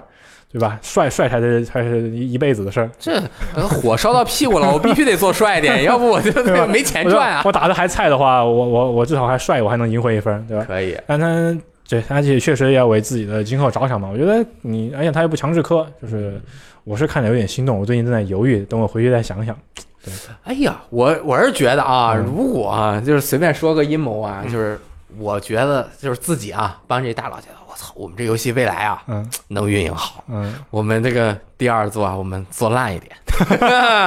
这个这财报不好看是吧？然后让让动视把我们甩了。哎，我们和动视分手，哎，分手之后，咱们把这个上 Steam 是吧？也不受这个什么战网制约了。到时候我们这个 Steam 主机双开花，然后再把我们这个藏了这么多年设计的最好看的东西，哎，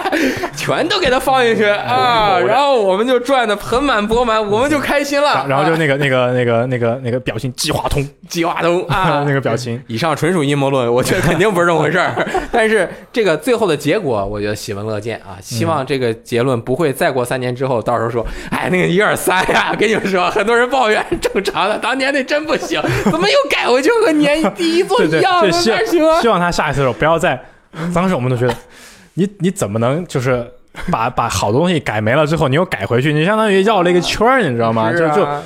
哎，真的就是当年原原地踏了一圈步，踏回来之后，然后再又开始开始往往往往前进，嗯，真的是那那那一年真的是挺挺惨的。有意思啊！今天我们聊了，后面全是在聊这个刷刷刷嗯以为其中核心的这些游戏。当然，我觉得不是所有人都喜欢玩刷刷刷的游戏，嗯每个人的状况也不一一样。，但是，呃你要是真刷进去了，呃就是每个游戏，就是有这么大群众基础的游戏，它一定是有其中乐趣所在有。原因的，对对，体会过之后，真的是不一样。玩个游戏嘛，对吧？什么样的类型都尝试一下，特别好，对吧？我就喜欢刷《魔界战记》啊，啊，嘿嘿，对对对，这个这个肯定是当然的，各种类型的游戏都应该就是各有各有萝卜白菜各有所爱嘛。对。那么我们今天的聊天室就告一段落啊！我希望大家十十一期假期结束了，回来可以那个找到自己心仪的刷刷刷游戏 啊，那个工作学习两不啊不是 工作学习游戏 啊两不误。那么我们下期再见，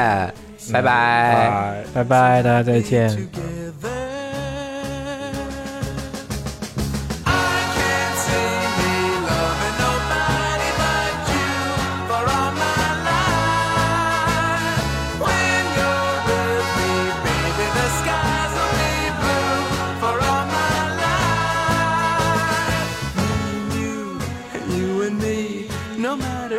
How they toss the dice, it had to be. The only one for me is you, and you for me, so happy together.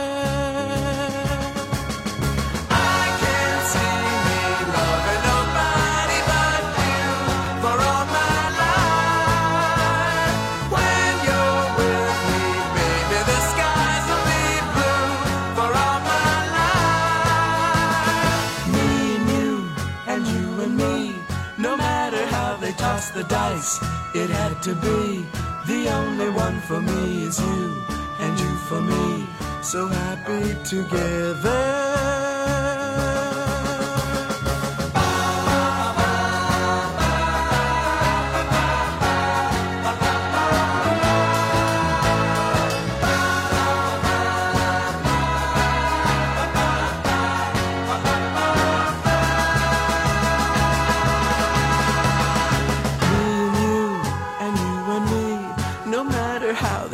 The dice, it had to be. The only one for me is you, and you for me, so happy together. So happy together. And how is the weather?